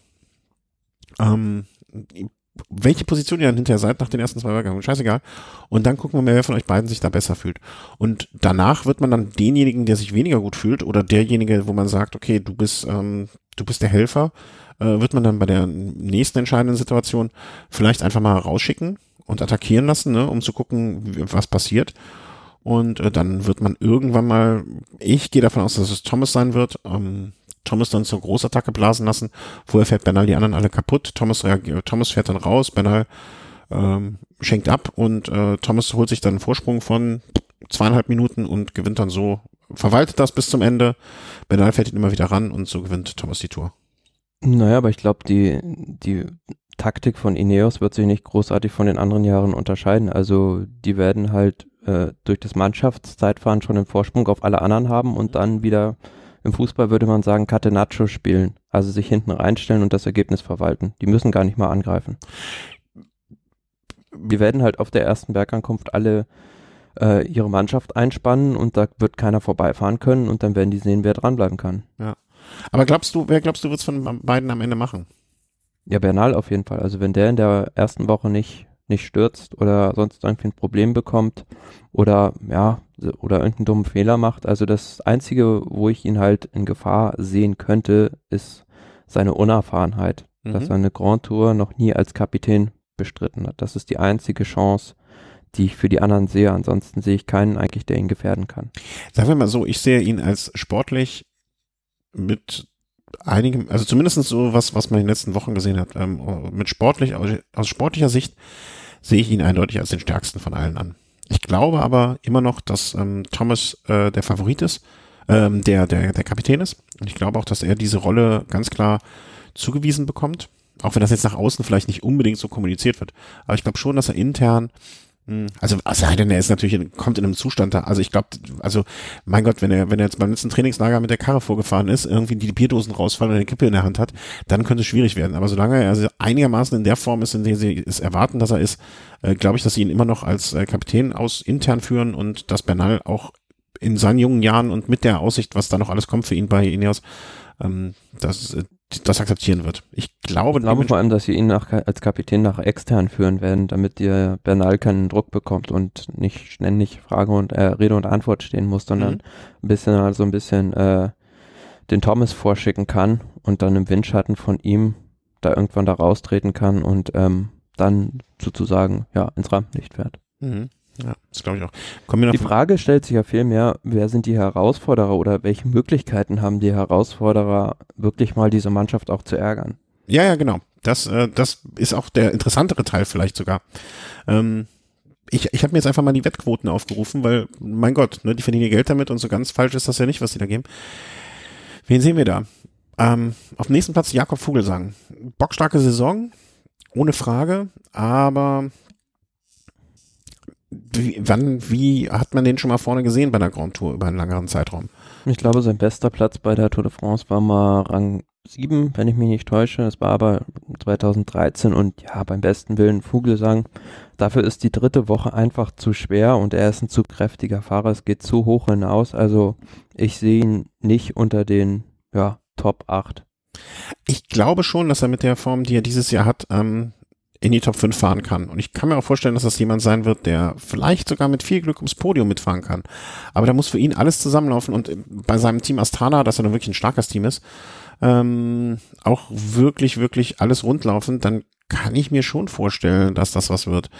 Aber nicht, also ich sehe ihn jetzt auch nicht als Mitfavoriten. Also dafür, ne, auch wenn. Ja, da gibt's ganz andere Leute, die die ich da viel stärker einschätze. Also eine einwöchige Rundfahrt, was er jetzt auch dann hm? gewonnen hat, wie die Dauphiné beispielsweise, das kann er, kann er sehr, sehr gut. Die hat er auch vorher schon mal gewonnen, aber eine Grand Tour über drei Wochen ist dann doch noch was, was, äh, wo andere stärker sind. Hm? Ja, das glaube ich auch. Ähm, Adam Yates. Also ich habe mir jetzt mal, ja? habe mir jetzt mal aufgeschrieben mit drei Sternen dann noch. Ach so, okay, Quintana, Quintana, Pinot, Bardet und Uran. Jetzt was, huiuiui, warst du schnell. Gehen wir, können wir die einzelnen nochmal durchgehen? Äh, Quintana? Quintana. Mmh, Wundertüte. Wundertüte in jeglicher Hinsicht, finde ich. Also, wann hat ein Quintana das letzte Mal überzeugt? Frage ich mich. Das ist äh, ein berechtigtes Argument, was aber generell bei dieser Tour de France für die Kolumbianer spricht. Ähm, nur als kleiner Randaspekt vielleicht, äh, äh, wir sprechen über äh, drei Kolumbianer als Top-Favoriten, es sind aber nur vier am Start. Zu den drei genannten, Bernal, Quintana und Uran, kommt noch äh, Henao in der UAE-Mannschaft. Mhm. Ähm, spiel, spielt halt einfach die, die letzte Woche mit dieser Höhe. mit diesen hohen, hohen Etappen über 2000 Metern. Mhm. Und ja. da ist Quintana, denke ich, einer, genau wie Bernal und Uran, die damit am besten zurechtkommen. Da wird Quintana auch seine Etappe gewinnen, aber ich weiß nicht, ich, ich, ich glaube, ich weiß nicht warum, aber bei ihm ist irgendwie, finde ich, die Luft raus. Guck ist halt die Frage, wie, wie der ähm, jetzt in Form ist. Das kann man nicht so nicht so richtig beurteilen. Ja, deswegen meine ich Wundertüte, ne? Also wenn man jetzt sich hier mal so sein, sein, sein, seine ganzen Saisons angucken, er war einfach 2015, 16 von dem, was er an, an Punkten so über die ganze Saison gefahren hat, ähm, vielleicht noch 17, seitdem hat er nur abgebaut. Also ne, 17 nochmal, äh, 14 Giro, 16 Vuelta, gut, aber danach, was, was, was kam danach noch an großen? Hier mal eine Etappe, da mal eine Etappe, ne? Aber hm, so richtig nicht mehr. Ich glaube, bei dem ist die Luft raus. Das kann sein, es kann aber auch sein, dass er wieder zu äh, seine Form wiederfindet. Aber total. Wer, wer, dann andersrum gefragt stellt sich auch die Frage, wer von den drei anderen genannten ist jetzt keine Wundertüte, Pinot, Bardet oder Uran? Also ja, ja, ja. Das, das, ist ja das Schöne dieses Jahr, um es positiv zu formulieren. Ne? Da ist niemand, der irgendwie äh, im, im besten Sinne des Wortes heraussticht und ähm, der sich irgendwie. Also ich finde zum Beispiel, dass ein Vogelsang wenn man jetzt mal außen vor lässt, dass er die letzten, in der letzten Woche Schwierigkeiten kommt, ähm, bis jetzt in dieser Saison einfach eine deutlich bessere Leistung gezeigt hat und deswegen ähm, durchaus in, insgesamt seine Entwicklung in eine positive Richtung geht und, und das aufgrund. Ja, aber du darfst auch nicht bedenken, der ist jetzt schon 33 oder 34.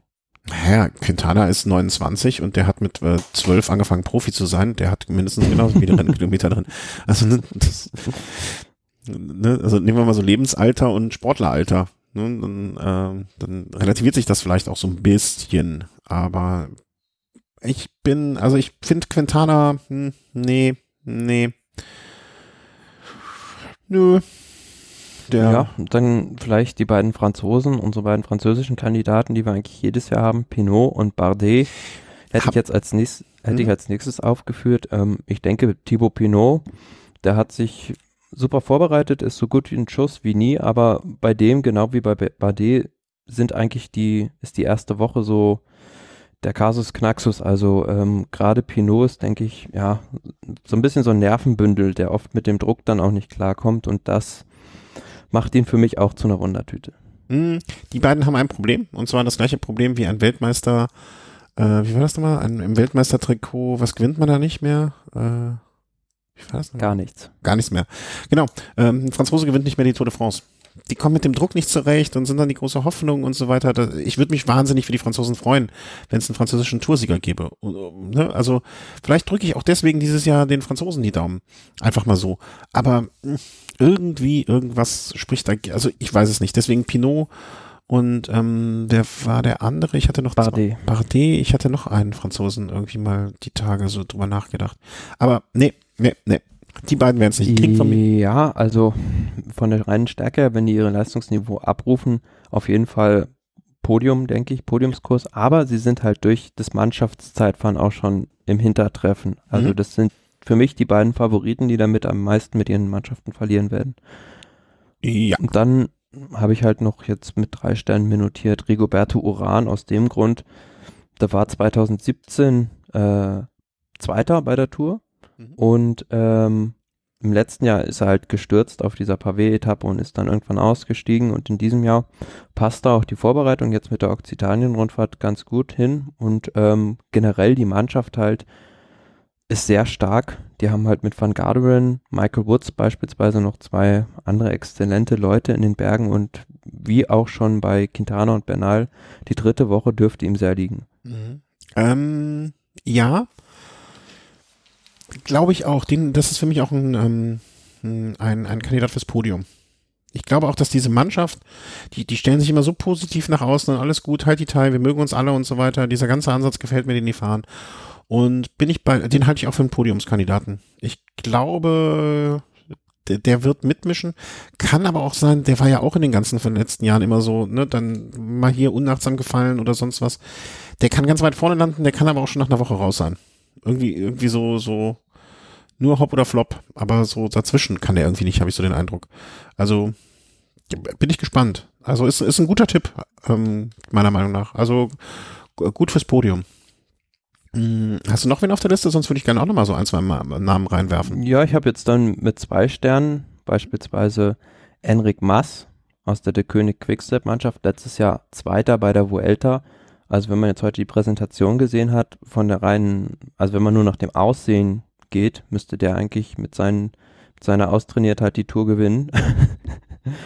Ähm, ist jetzt aber natürlich seine erste Tour de France und das Handicap für ihn. Er fährt in der Mannschaft, wo er die auf Etappensiege respektive Sprintsiege von Viviani ausgelegt ist und er hat im Prinzip keine Unterstützung. Er muss halt hoffen, dass er im Windschatten so ein bisschen unterm Radar fliegen kann. Dann ähm, Adam Yates. Mhm. Ja, Yates Brüder, einer von beiden. Ja, Simon Yates hat schon den Giro gefahren, also von dem rechne ich, erwarte ich jetzt nicht so super viel in Sachen Klassement. Ja, dass er für seinen Bruder, für seinen Zwillingsbruder da was macht. Aber Adam Yates sagt man ja auch schon seit Jahren nach, dass er jetzt vielleicht mal bei einer Grand Tour ganz vorne reinfährt, aber ihm fehlt immer so irgendwie die Konstant Konstanz. Er hat einmal einen schlechten Tag dabei. Mhm. Ja, habe ich auch, also von, von diesem eigentlich ganz guten Team Mitchelton habe ich da auch niemanden so richtig auf dem Zettel. Also die mag mich völlig, völlig vertun, aber ich glaube nicht, dass die da eine große Rolle spielen werden. Ähm, Dann habe ich noch. also mit, entweder, ähm, wenn, da, stopp noch kurz. Also entweder Simon Yates verkraftet den, ähm, hat den Giro sehr, sehr gut verkraftet, ja, und kommt äh, mit einer bombastischen Form ra raus und fährt sich jetzt in den ersten Wochen wieder ein und kommt dann noch rein. Aber ich halte von Simon Yates deutlich mehr als von Adam Yates. Deswegen, ich glaube eher, dass ein Simon Yates vielleicht es gut verkraftet hat und vorne landet und Adam sein Helfer sein wird. Aber dass Adam Yates äh, da jetzt weit vorne landet, kann ich mir irgendwie nicht vorstellen. Ja, also das ist also für mich auch schwierig einzuschätzen.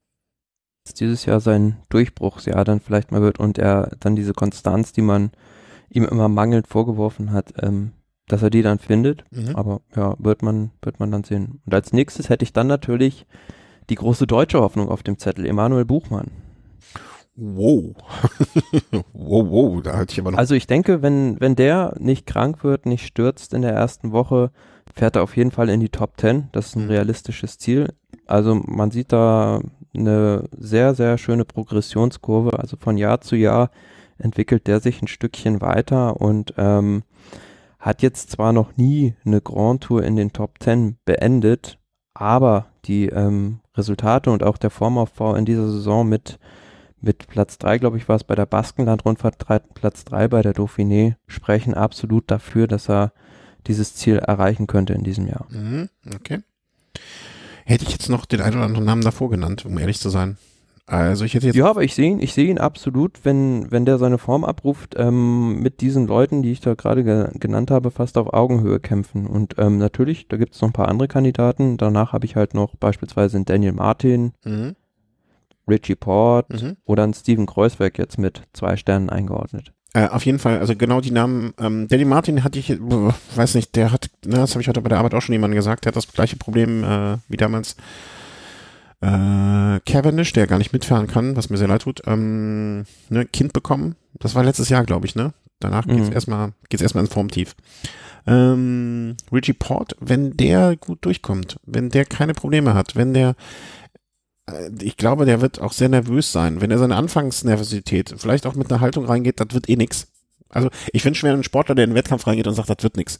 Ne? Aber Richie Port ist jetzt echt so oft schon gebeutelt gewesen. So langsam sollte er die Einstellung vielleicht rannehmen. So, komm, ich guck einfach mal, wie weit ich komme. Und wenn es nicht wird, ist das jetzt auch keine Überraschung für irgendjemanden. Ähm, mit der Einstellung reingehend könnte das auch was werden. Behaupte ich. Ähm, und den sehe ich irgendwie, auch wenn er jetzt, ich habe mir die, die Ergebnisse von ihm jetzt dieses Jahr noch gar nicht so angeguckt. Da wird, glaube ich, nichts Herausragendes dabei Also in gewesen diesem Jahr sein. hat er jetzt noch nicht, äh, ist er noch nicht irgendwo oben ausgesprungen. Ja, vielleicht hat er das, vielleicht hat Also das war auch- jetzt Elfter, Elfter bei der Dauphiné, Fünfter bei der Kalifornien-Rundfahrt. Sind jetzt nicht so unbedingt ähm, Ergebnisse, die ihn als Podiumskandidaten verdächtig machen. Nee, bin ich bei dir, aber nicht. Aber wir haben es ja, also es ist halt immer unterschiedlich bei den Fahrern. Also wir haben es beispielsweise letztes Jahr bei einem Nibali gesehen, der ist bei der Dauphiné irgendwo Platz 40 rumgeguckt und war dann bei der Tour in Topform. Kann sein, dass das jetzt bei Richie Port, dass der es genauso macht und ähm, sozusagen diese Vorbereitungsrennen wirklich nur als Training nutzt und dann Genau. jetzt wirklich seinen Formhöhepunkt dann auch bei der Tour erreicht. Ja, also den, den weiß ich nicht. Vielleicht, dass ich auch so hinten, hinten im letzten Eckchen meines Herzens einen kleinen Platz für ihn habe, weil er nun oft genug gebeutelt und Platzpech gehabt hat. Äh, den habe ich noch auf der Liste. Dann so ein bisschen wie Steven Kreuzweig, ja, auch damals nach der Geschichte ähm, bei der beim Giro auch immer so ein Fahrer, für den ich so gewisse Sympathien habe, wo ich mir denke, hm, das könnte was Schönes werden.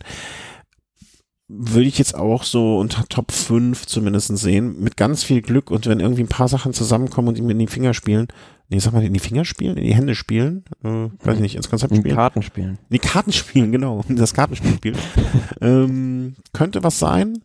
Ne? Ist auch so ein Fahrer, wo ich mir denke, kann, man, hat auch eine recht starke Mannschaft an seiner Seite, muss man Eben, sagen. ja. Mit beispielsweise George Bennett und ähm, einen Lauritz de Plus, was jetzt genau bei äh, Primoz Roglic beim Giro gefehlt hat, hat Kreuzberg jetzt bei der Tour zur Verfügung, nämlich starke Leute in den Bergen. Und ähm, ich traue es ihm durchaus zu, wie du schon gesagt hast, da auch Platz 4, 5 anzugreifen, vielleicht auch mal vorne in Richtung Podium. Ja, genau, wenn es richtig gut läuft, ne? wenn er richtig Glück hat, dann. Hm. Ja. Und ähm, den wir bis jetzt noch gar nicht genannt haben oder der, dessen Name noch gar nicht gefallen ist. Ähm, man stellt sich jetzt mal vor, in der ersten Woche passiert irgendwas mit Quintana. Ja, also Mhm. ah, holt eine Erkältung, hat, hat einen Tag Durchfall. Whatever. Genau, dazu wäre ich ja gleich jetzt noch gekommen. Also ich Ah, okay. bei den Fahrern dann, das war es dann mit zwei Sternen, mit einem Stern noch eingeordnet, beispielsweise dieses Movistar-Duo Mikel Landa und Alejandro Valverde. Valverde ist für mich zu ähm, ein Top-Fahrer. Wir haben oft genug ihm hier alles Mögliche und Beste gewünscht, aber ich sehe ihn nicht als Toursieger. Dafür sind da andere. Also wenn ich mir jetzt, ne, der könnte der Papa von Bernal sein wahrscheinlich, ähm, wenn das nicht sogar ist. Ähm, und der, der, glaube ich nicht, kann ich, sehe ich nicht. Punkt. Ähm, Mikel Landa dagegen, mh, auch unauffällig, ne? So ein bisschen, wie wir eben auch schon gesehen haben, wie Richie Port vielleicht und so weiter. Aber wenn Quintana dann irgendwie seinen schlechten Tag hatte und deswegen jetzt als guter Helfer dabei ist, wenn Valverde sagt, alles klar, ich habe alles schon gesehen, ich möchte äh, meinem Freund Michele ähm, zum, Toursieg äh, zum Toursieg helfen, kann ich mir gut vorstellen, dass dieses Trio, wenn sie gemeinsam an einem Strang ziehen sollten, ähm, dann da durchaus äh, sowas äh, machen könnten. Und wenn Michelanda mal durchkommt, wenn Michelanda mal nicht wählt, wenn Michelanda mal richtig gute Form hat, sehe ich den sehe ich den durchaus auch als Podiumskandidat. So, jetzt äh, ist der Thomas entweder verschreckt vom Stuhl gefallen äh, oder ist gerade, äh, weiß ich nicht, muss nochmal eine Bank überfallen, um eine Wette einzugehen. Irgendwas ist passiert. Ich drücke deswegen jetzt hier mal auf Stopp und rufe ihn einfach nochmal an und dann gucken wir mal weiter. Okay, der äh, Thomas war kurz weg und jetzt sagt er was zu Landa. Ähm, die letzten paar Sekunden, die ich äh, über Landa gesprochen habe, hat er- nicht gehört. Mal gucken, wie sich das jetzt deckt. Also ich denke, ja klar, in diesem Jahr sind die, stehen die Vorzeichen für Landa sehr gut, eine sehr gute Tour de France zu fahren, weil er eben in der Mannschaft mit Quintana und Valverde zwei starke Teamkollegen hat, ähm, auf die der Fokus viel mehr gerichtet sein wird als auf ihn selbst. Und er ist im Prinzip bei den Rundfahrten, bei den großen Landesrundfahrten immer am besten, wenn er nicht der Kapitän ist, wenn er nicht im Fokus steht, sondern er so aus dieser Schattenrolle ein bisschen fahren kann. Und ähm, er ist zwar den Giro jetzt auch schon gefahren, Vierter geworden am Ende und ähm, hat aber schon gezeigt in dem Jahr, wo er da bei Sky gefahren ist, dass er beides auch stark fahren kann. Also von daher so ein bisschen so ein, ja, so einer, dem, den man nicht unterm Radar fliegen lassen darf. Das würde ich auch sagen. Wie, und es ist, ich habe dieses Jahr echt, äh, tue ich mich schwer damit, jemanden die Daumen zu drücken, ähm, weil da so viele Fahrer sind, wo ich, den, den ich mal gerne, den ich mal gönnen würde. Und wo man dieses Jahr vielleicht auch sagen muss, das ist jetzt eigentlich ein sehr gutes Jahr, ohne diesen, wie soll ich sagen, alles überstrahlenden Favoriten. Ähm, also gut, gut, gut für ein Jahr, die sonst, für Fahrer, die sonst vielleicht auf Rang 3, 4, 5 man sieht, dass die vielleicht auch mal, ja, mit ein bisschen Glück und Fortune das äh, Ding abschließen können. Hast du noch Namen? Also, Beispielsweise, ja gut, jetzt habe ich einen, einen Stern beispielsweise noch äh, Vogelsang, den wir gerade schon besprochen hatten. hm, den ich weiter vorne sehe. Also, Genau. Und ähm, Rowan Dennis auch, finde ich jetzt spannend zu sehen, der Zweiter bei der, bei der Tour des Swiss geworden ist und da gezeigt hat, dass er enorme Fortschritte in den Bergen gemacht hat. War ja schon immer ein Weltklasse-Zeitfahrer, ist ja auch der Weltmeister. Ähm, da bin ich jetzt mal gespannt, wie das über, über drei Wochen ähm, läuft. Und ähm, gibt natürlich dann noch Leute, die für eine Überraschung sorgen könnten, da irgendwie, ähm, dass deren Stern aufgeht. Also beispielsweise so ein Laurens de Plus, jetzt beispielsweise aus der Jumbo-Visma-Mannschaft, wenn der plötzlich frei fahren kann und dann ähm, das, was er im Frühjahr schon gezeigt hat, über drei Wochen zeigen kann, klar, kann er auch vorne reinstechen. Einen Vincenzo Nibali habe ich jetzt bewusst mal nicht aufgeführt, weil der, denke ich, ähm, der wird es nicht verkraften, Giro und Tour in einem Jahr zu fahren. Mhm. Also da gibt es schon noch so, sag mal, einen Bereich von fünf Kandidaten, die für eine Überraschung sagen könnten. Ja, wenn man so sich die Liste noch anguckt, da sind schon noch ein paar, aber das wäre dann schon wirklich, äh, also das wäre ganz, ganz, ganz, ganz großes Glück dann für die. Ansonsten denke ich, dass wir auch so den, den, den Kreis der engeren Favoriten oder der erweiterten Favoriten sonst vielleicht durchhaben. Ähm, und einer werden. Wir hatten bis jetzt immer ja gesagt, äh, Favorit deiner Meinung nach und äh, Favorit der Herzen. Wer ist denn dein Favorit im Sinne von, du glaubst, der gewinnt? Bernal. Ich denke auf jeden Fall, ja, Bernal gewinnt. Und wem drückst du die Daumen? Das ist schwierig in diesem Jahr. Also ich habe da eigentlich keinen, keinen so richtig. Also ich würde äh, Pinot gönnen. Pinot. Oh. Pinot. Oh. Ähm, bisschen albern. Mm, Ich muss auch noch darüber nachdenken. Ich glaube, und nicht um was anderes zu sagen, als äh, du gesagt hast, aber ich glaube, dass diese Stallorder noch funktioniert. Und ich glaube deswegen, dass äh, Thomas gewinnt. Gerard Thomas. Das ist so. Ich sag nicht, dass ich das möchte, aber und die Daumen drücken, ich bin immer auch, ich finde es dieses Jahr auch extrem schwer, wenn man die Daumen drücken soll. Ich bin hin und her gerissen. Ähm, und ich, vor der Sendung wusste ich noch überhaupt nicht. Also wirklich gar kein bisschen. Also so 0,0 niente. Mhm. Ich dachte zuerst, dass ich Bernal die Daumen drücke. Hm, Was eigentlich recht einfach ist, aber weil ich fand jetzt so seine, die, die, seine Fahrweise erfrischend und das Jugendliche und äh, der ist noch nicht den, den Innenhausleuten versaut und ähm, wollte zuerst ihm drücken.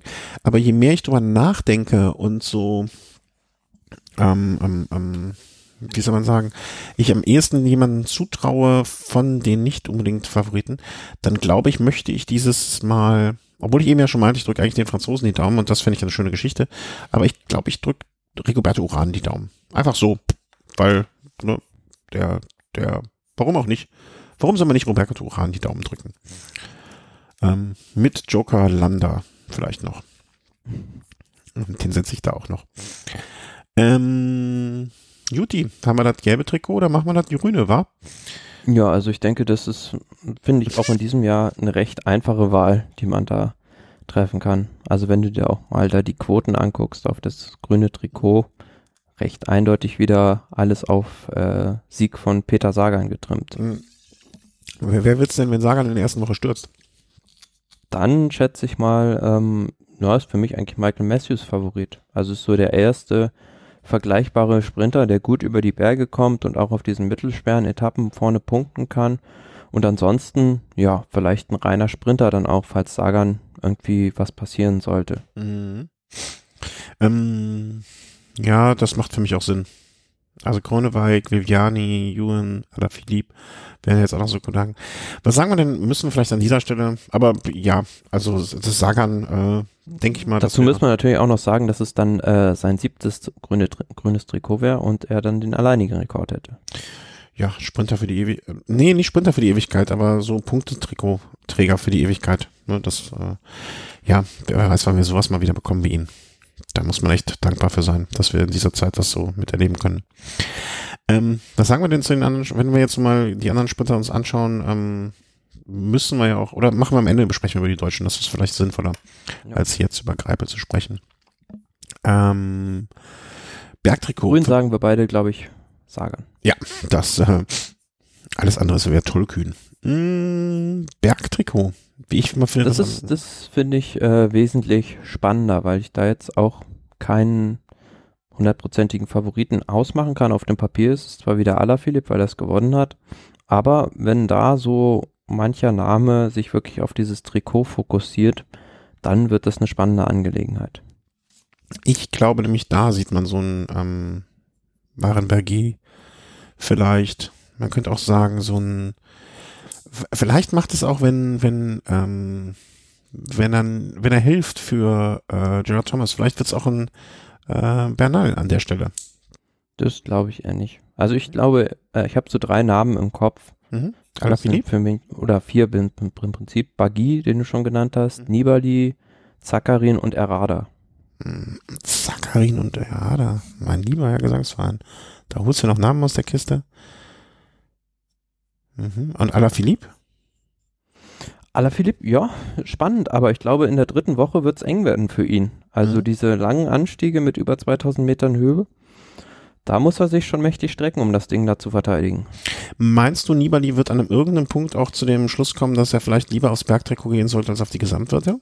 Klar, das wird schon nach der ersten Bergankunft passieren. Wenn er da zwei Minuten frisst, dann, dann, wird er, dann wird er sich noch einen Tag rausnehmen und dann vielleicht eine halbe Stunde holen, um dann auf Etappensiege und aufs Bergtrikot zu gehen. Sie hörten den Mentalcoach von Vincenzo Nibali. Ähm, komm, lass sein. Nach der ersten, nach der ersten Etappe schon, ach komm, lass sein. Lass das mit der Gesamtwertung. Sehr schön. Nee, oder natürlich auch einfach einer der Favoriten, die in der Gesamtwertung schnell viel Rückstand kassieren durch einen Sturz oder sonst irgendwie was, der dann umswitcht und sich sagt, ich gehe jetzt aufs Bergtrikot. Mm, Mit Das kann immer passieren. vor dem Hintergrund dieser, dieses Gedankens wäre für mich Quintana der große Kandidat dafür. Kann Ähm, durchaus sein, kann durchaus sein, ja. Also Ja. das hängt sehr stark vom Rennverlauf ab und ähm, es gibt wenig Leute, die sich von Anfang an darauf fokussieren. Mhm. Oder auch Vogelsang, ne? Also ja, stimmt. Eigentlich ist das genau das Richtige, ne? Man, wir nehmen jetzt einfach einen, einen Kandidaten für die Gesamtwertung, der dann ähm, rausfliegt und äh, sich dann darauf geht. Weil das sind ja schon alles sehr bergfeste Leute, die da in der Gesamtwertung ähm, unter den Favoriten stehen. Weißes Trikot, Ist, denke ich, eine eindeutige Sache. Wenn er nicht ausscheidet, wird, denke ich, Bernal gewinnen. und zwar sonst wüsste ich da jetzt außer äh, Enric Mas auch niemanden, der da in irgendeiner Art und Weise ähm, also das, wenn das nicht ein Zweikampf zwischen den beiden wird, dann würde es mich, äh, dann fresse ich ein Eis, äh, Besen. Ähm, das kann nur darauf hinauslaufen. Wenn nicht irgendwas Unvorhergesehenes passiert im Sinne von Verletzung oder Sturz oder, oder, oder, oder. Ähm, und, und Mannschaftswertung geht an die Movies, oder? ja, Team Ineos sehe ich da auch sehr stark, aber ich denke schon, dass Movistar sich auch so ja, von diesen ganz, ganz starken Mannschaften die einzige sein wird, für die das wieder ein ja, erstrebbares Ziel ist oder die sich besonders darauf auch noch fokussieren. Also von daher denke ich, werden die das wieder machen.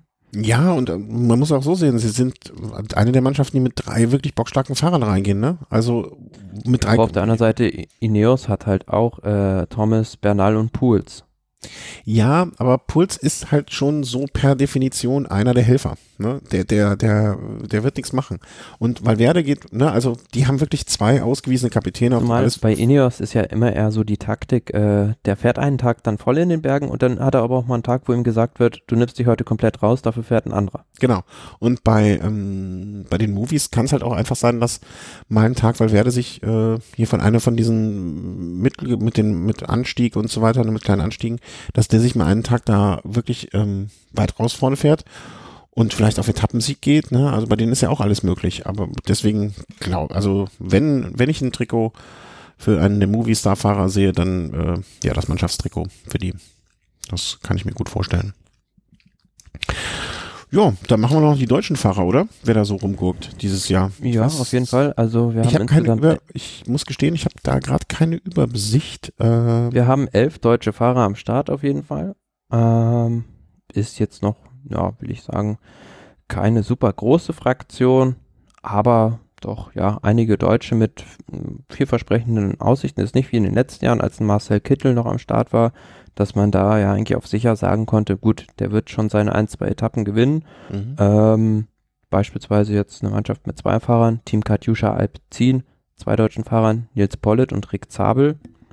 Denke ich, dass die beiden sehr viele Freiheiten haben werden, ja. weil Zakarin, wie gesagt, der ist den Giro schon gefahren, der wird jetzt nicht da sieben Bodyguards brauchen, um sich beschützen zu lassen. ja, das glaube ich auch nicht. Also glaube ich Und auch. vor also, allem, ja, wie du schon gesagt hast, Nils Pollitt mit der Form, die er auch hat und was er im Frühjahr gezeigt hat, ist das ein klassischer Etappenjäger, der sein Heil in den Gruppen suchen wird. mhm. Völlig bei dir. Also äh, kann, kann halte ich durchaus möglich, dass man das ähm, Pollitt sich da mal eine Etappe irgendwie oder um eine, ich, ich finde das immer so, mein Gott, die sind bei der Tour, die sind eh schon bei dem größten Rennen, das es überhaupt gibt. Also, wenn jetzt Pollitt mal um einen Etappensieg mitfahren kann, dann wäre das schon, finde ich, etwas, worüber man sich freuen kann, also freuen sollte. Auch wenn er jetzt mit dem äh, Paris-Roubaix-Auftritt natürlich die Messlatte für sich selber vielleicht auch sehr hoch gelegt hat, aber ich, ich finde, das wäre schon äh, ausreichend und ähm, etwas, was ich schön finde. Nächstes vielleicht, äh, also und, und von Zabel erwarte ich einfach, was erwarte ich von Zabel? im, im besten Sinne und im positivsten Sinne eigentlich nix. Also das meine ich gar nicht böse, sondern im Sinne von, ähm, der ist für eine Überraschung gut. Ne? Da muss jetzt, da, da muss jetzt gar nicht so groß viel passieren, äh, dass ich da Erwartungen hegen würde. Ne? Der soll einfach mal. Ja, vielleicht auch mal aus einer kleinen Gruppe raus. Ja, ne, also es würde würd mich jetzt auch überhaupt nicht wundern, wenn das passieren würde, ne, dass der aus einer kleinen Gruppe heraus einen Sprint gewinnt und eine Etappe abschießt. Würde mich echt freuen. Wie alt ist er jetzt? 83 geboren, jetzt 27, ne? Also jetzt würde so langsam mal die Zeit sein, wo man sagen könnte, ach, jetzt könntest du mal. Ähm, aber ne, auch so völlig erwartungsfrei. Also wenn er jetzt eine gute Rolle dabei seinem Team spielt, dann ist das auch völlig in Ordnung.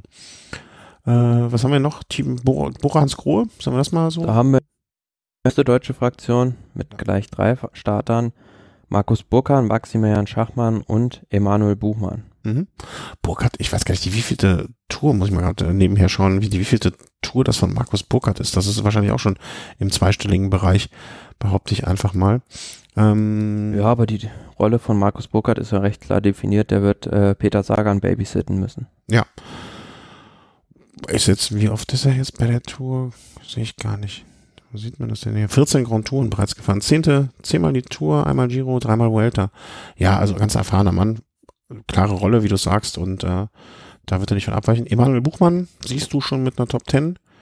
Ganz klar, das ist der Mann zusammen mit Patrick Konrad vielleicht noch für die Gesamtwertung dieser Mannschaft. Und ähm, wie gesagt, also Top 10 Platz sollte für ihn, wenn alles gut läuft, drin sein.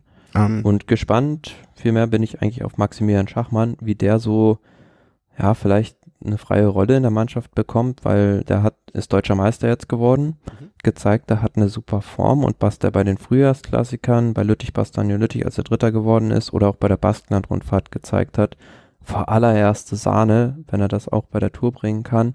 Ja, kann man auch so gespannt sein, wie das Team intern mit Peter Sagan läuft, weil es gibt doch viele Etappen, die schwer sind hinten raus, also mit ein paar Hügeln, wo beide eigentlich vorne landen könnten. Mhm. Ja, und das ist ja auch eine schöne Karte, die man ähm, ausspielen kann. Ähm, ne, also äh, mit, mit zwei Sprintern, da, ne, also einer, der noch reagiert. Also ich finde das insgesamt eine, ähm, eine interessante Angelegenheit. Und ich finde auch interessant, Klar, dass sie mit diesem Konzept ähm, da in die Tour reingehen kannst du Schachmann dann in die Offensive schicken und dann Peter Sagan kann dann lauern. Und zumal Schachmann ja natürlich auch noch ein anderes ganz heißes Eisen im Feuer hat, ist nämlich das Zeitfahren. Mhm. Ist ein sehr super Zeitfahrer, genau wie Nils Pollitt, haben wir auch gar nicht gesagt. Der hat auch gute Chancen im Zeitfahren, denke ich, die beiden. Da vielleicht einen Etappensieg zu landen. Aber Borans Grohe, ja klar, die müssen den Spagat schaffen zwischen ja. Sprint und Klassement. Wird schwierig. Wobei, müssen wir das wirklich? Frage ich mich gerade. Weil ein Sagan kannst du einfach losschicken. Also jetzt mal unter uns, ne, der hört ja keiner zu. Der gewinnt das Ding ja auch ohne, dass er irgendwie Helfer hat. Der kriegt den Burkhardt an die Seite gestellt und Burkhardt ist auch, ähm, finde ich jedenfalls als Fahrertyp Rennen intelligent genug, beide Rollen jeweils oder sich auf beide Rollen einzustellen, je nach Etappe. Ja, also auch. Als ja, aber du brauchst halt auf den, in der ersten Woche auf den Flachetappen auch Leute, die die Klassementsfahrer beschützen. Mhm. Ja, aber du, das, das sind ja ein paar. Also ich, ich bin gespannt einfach, wie das ausgeht. Ne? Und ich bin, also ich als ähm, als als als als Chef von ähm, ne, als äh, wer ist dabei? Ähm, Enrico Pojcek und Jan Wallach ne, sind in einfach in einer sehr komfortablen Situation. Also bin gespannt, was dabei rumkommt. Wen haben wir noch? Ja, Team CCC, da haben wir auch einen Deutschen, nämlich Simon Geschke. Ah ja, genau. Der hat schon mal eine Tour-Etappe in Pralu gewonnen.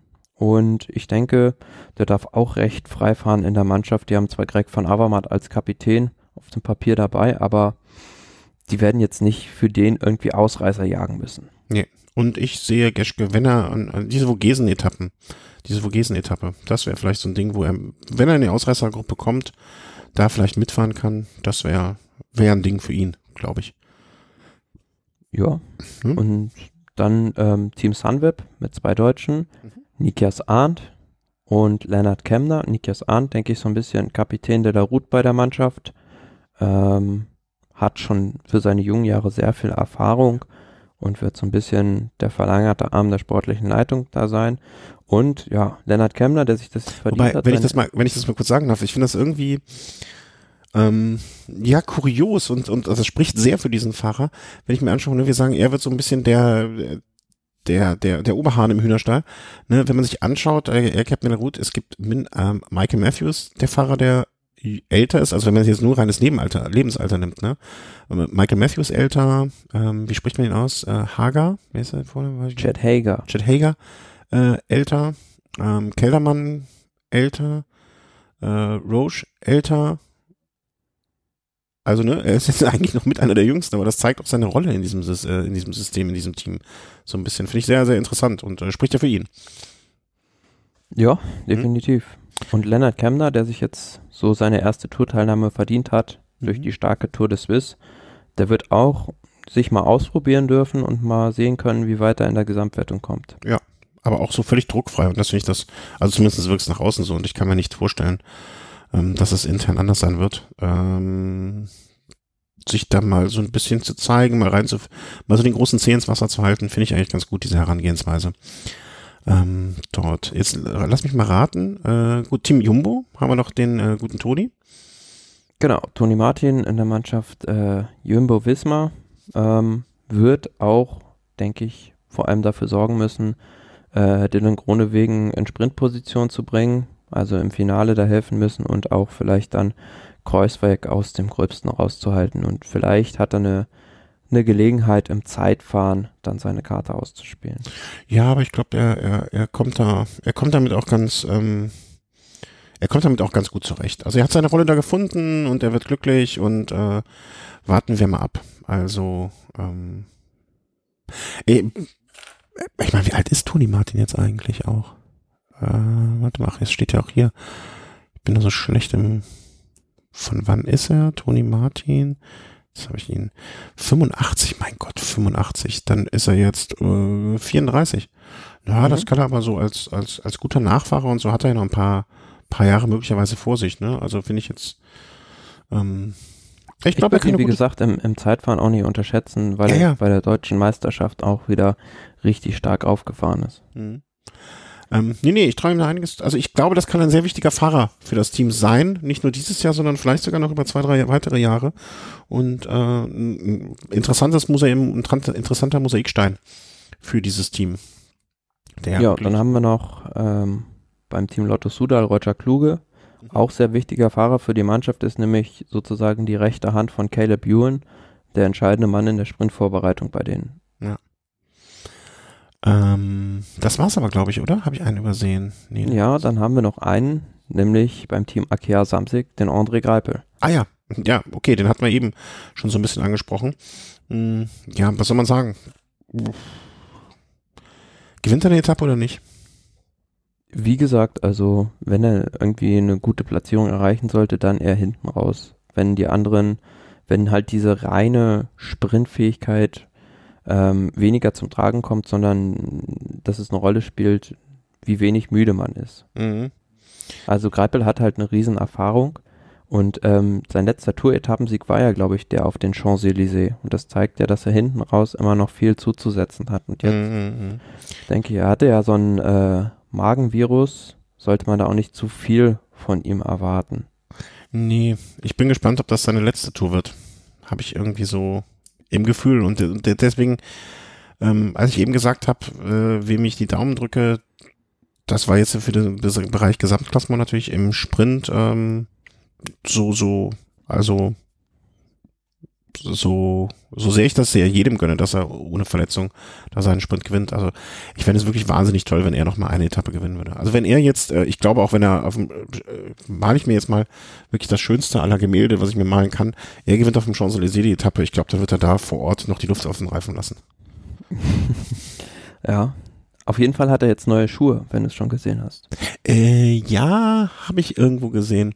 Bloß ehrlich gesagt, ich bin heute wirklich zu gar nichts anderem gekommen, als zu arbeiten und ein Kind zu versorgen. Das glaube ich auch wieder so ein Gorilla drauf. Ja, also das finde ich einfach eine schöne, ein wirklich schöner Abschluss. Genauso übrigens, wie ich das äh, nächstes Jahr dann Mark Cavendish äh, gönnen würde und mich für ihn freuen würde. Mm und ein Abschiedsrennen von den beiden zusammen.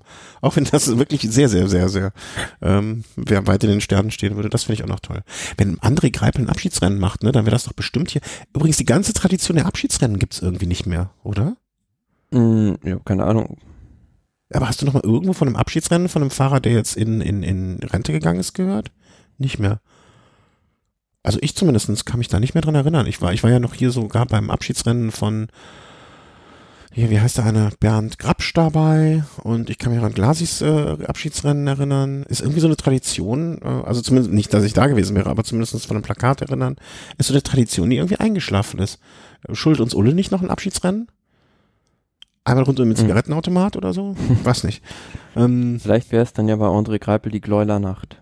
ja, das kann ich mir sogar sehr gut vorstellen. Ne? Ähm, mit, und da werden dann ja, also wir haben ja hier in der Umgebung einige Namen, die da ähm, durchaus dann mal vorbeischauen würden. Ne? Und wenn ich mir anschaue, wenn man jetzt irgendwelchen Instagram-Feeds oder so folgt von den Fachern, da sind ja durchaus ein paar Leute, mit denen er sich ganz gut versteht und die mit da Sicherheit, also wenn, wen sieht man da öfters? Nikias Arndt habe ich letztens, glaube ich, gesehen. Ähm, Trainiert häufig mit Rick Zabel auch zusammen. genau, genau. Rick Zabel. Ich weiß gar nicht, wohnt der hier auch in der Gegend?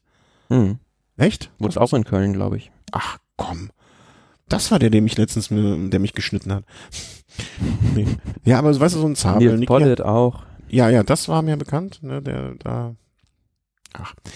Wurscht. Wollen wir, bevor wir jetzt über seinen, bevor wir seinen Abgesang machen, wollen wir ihm lieber äh, nochmal eine tolle Tour wünschen mit einem Sieg.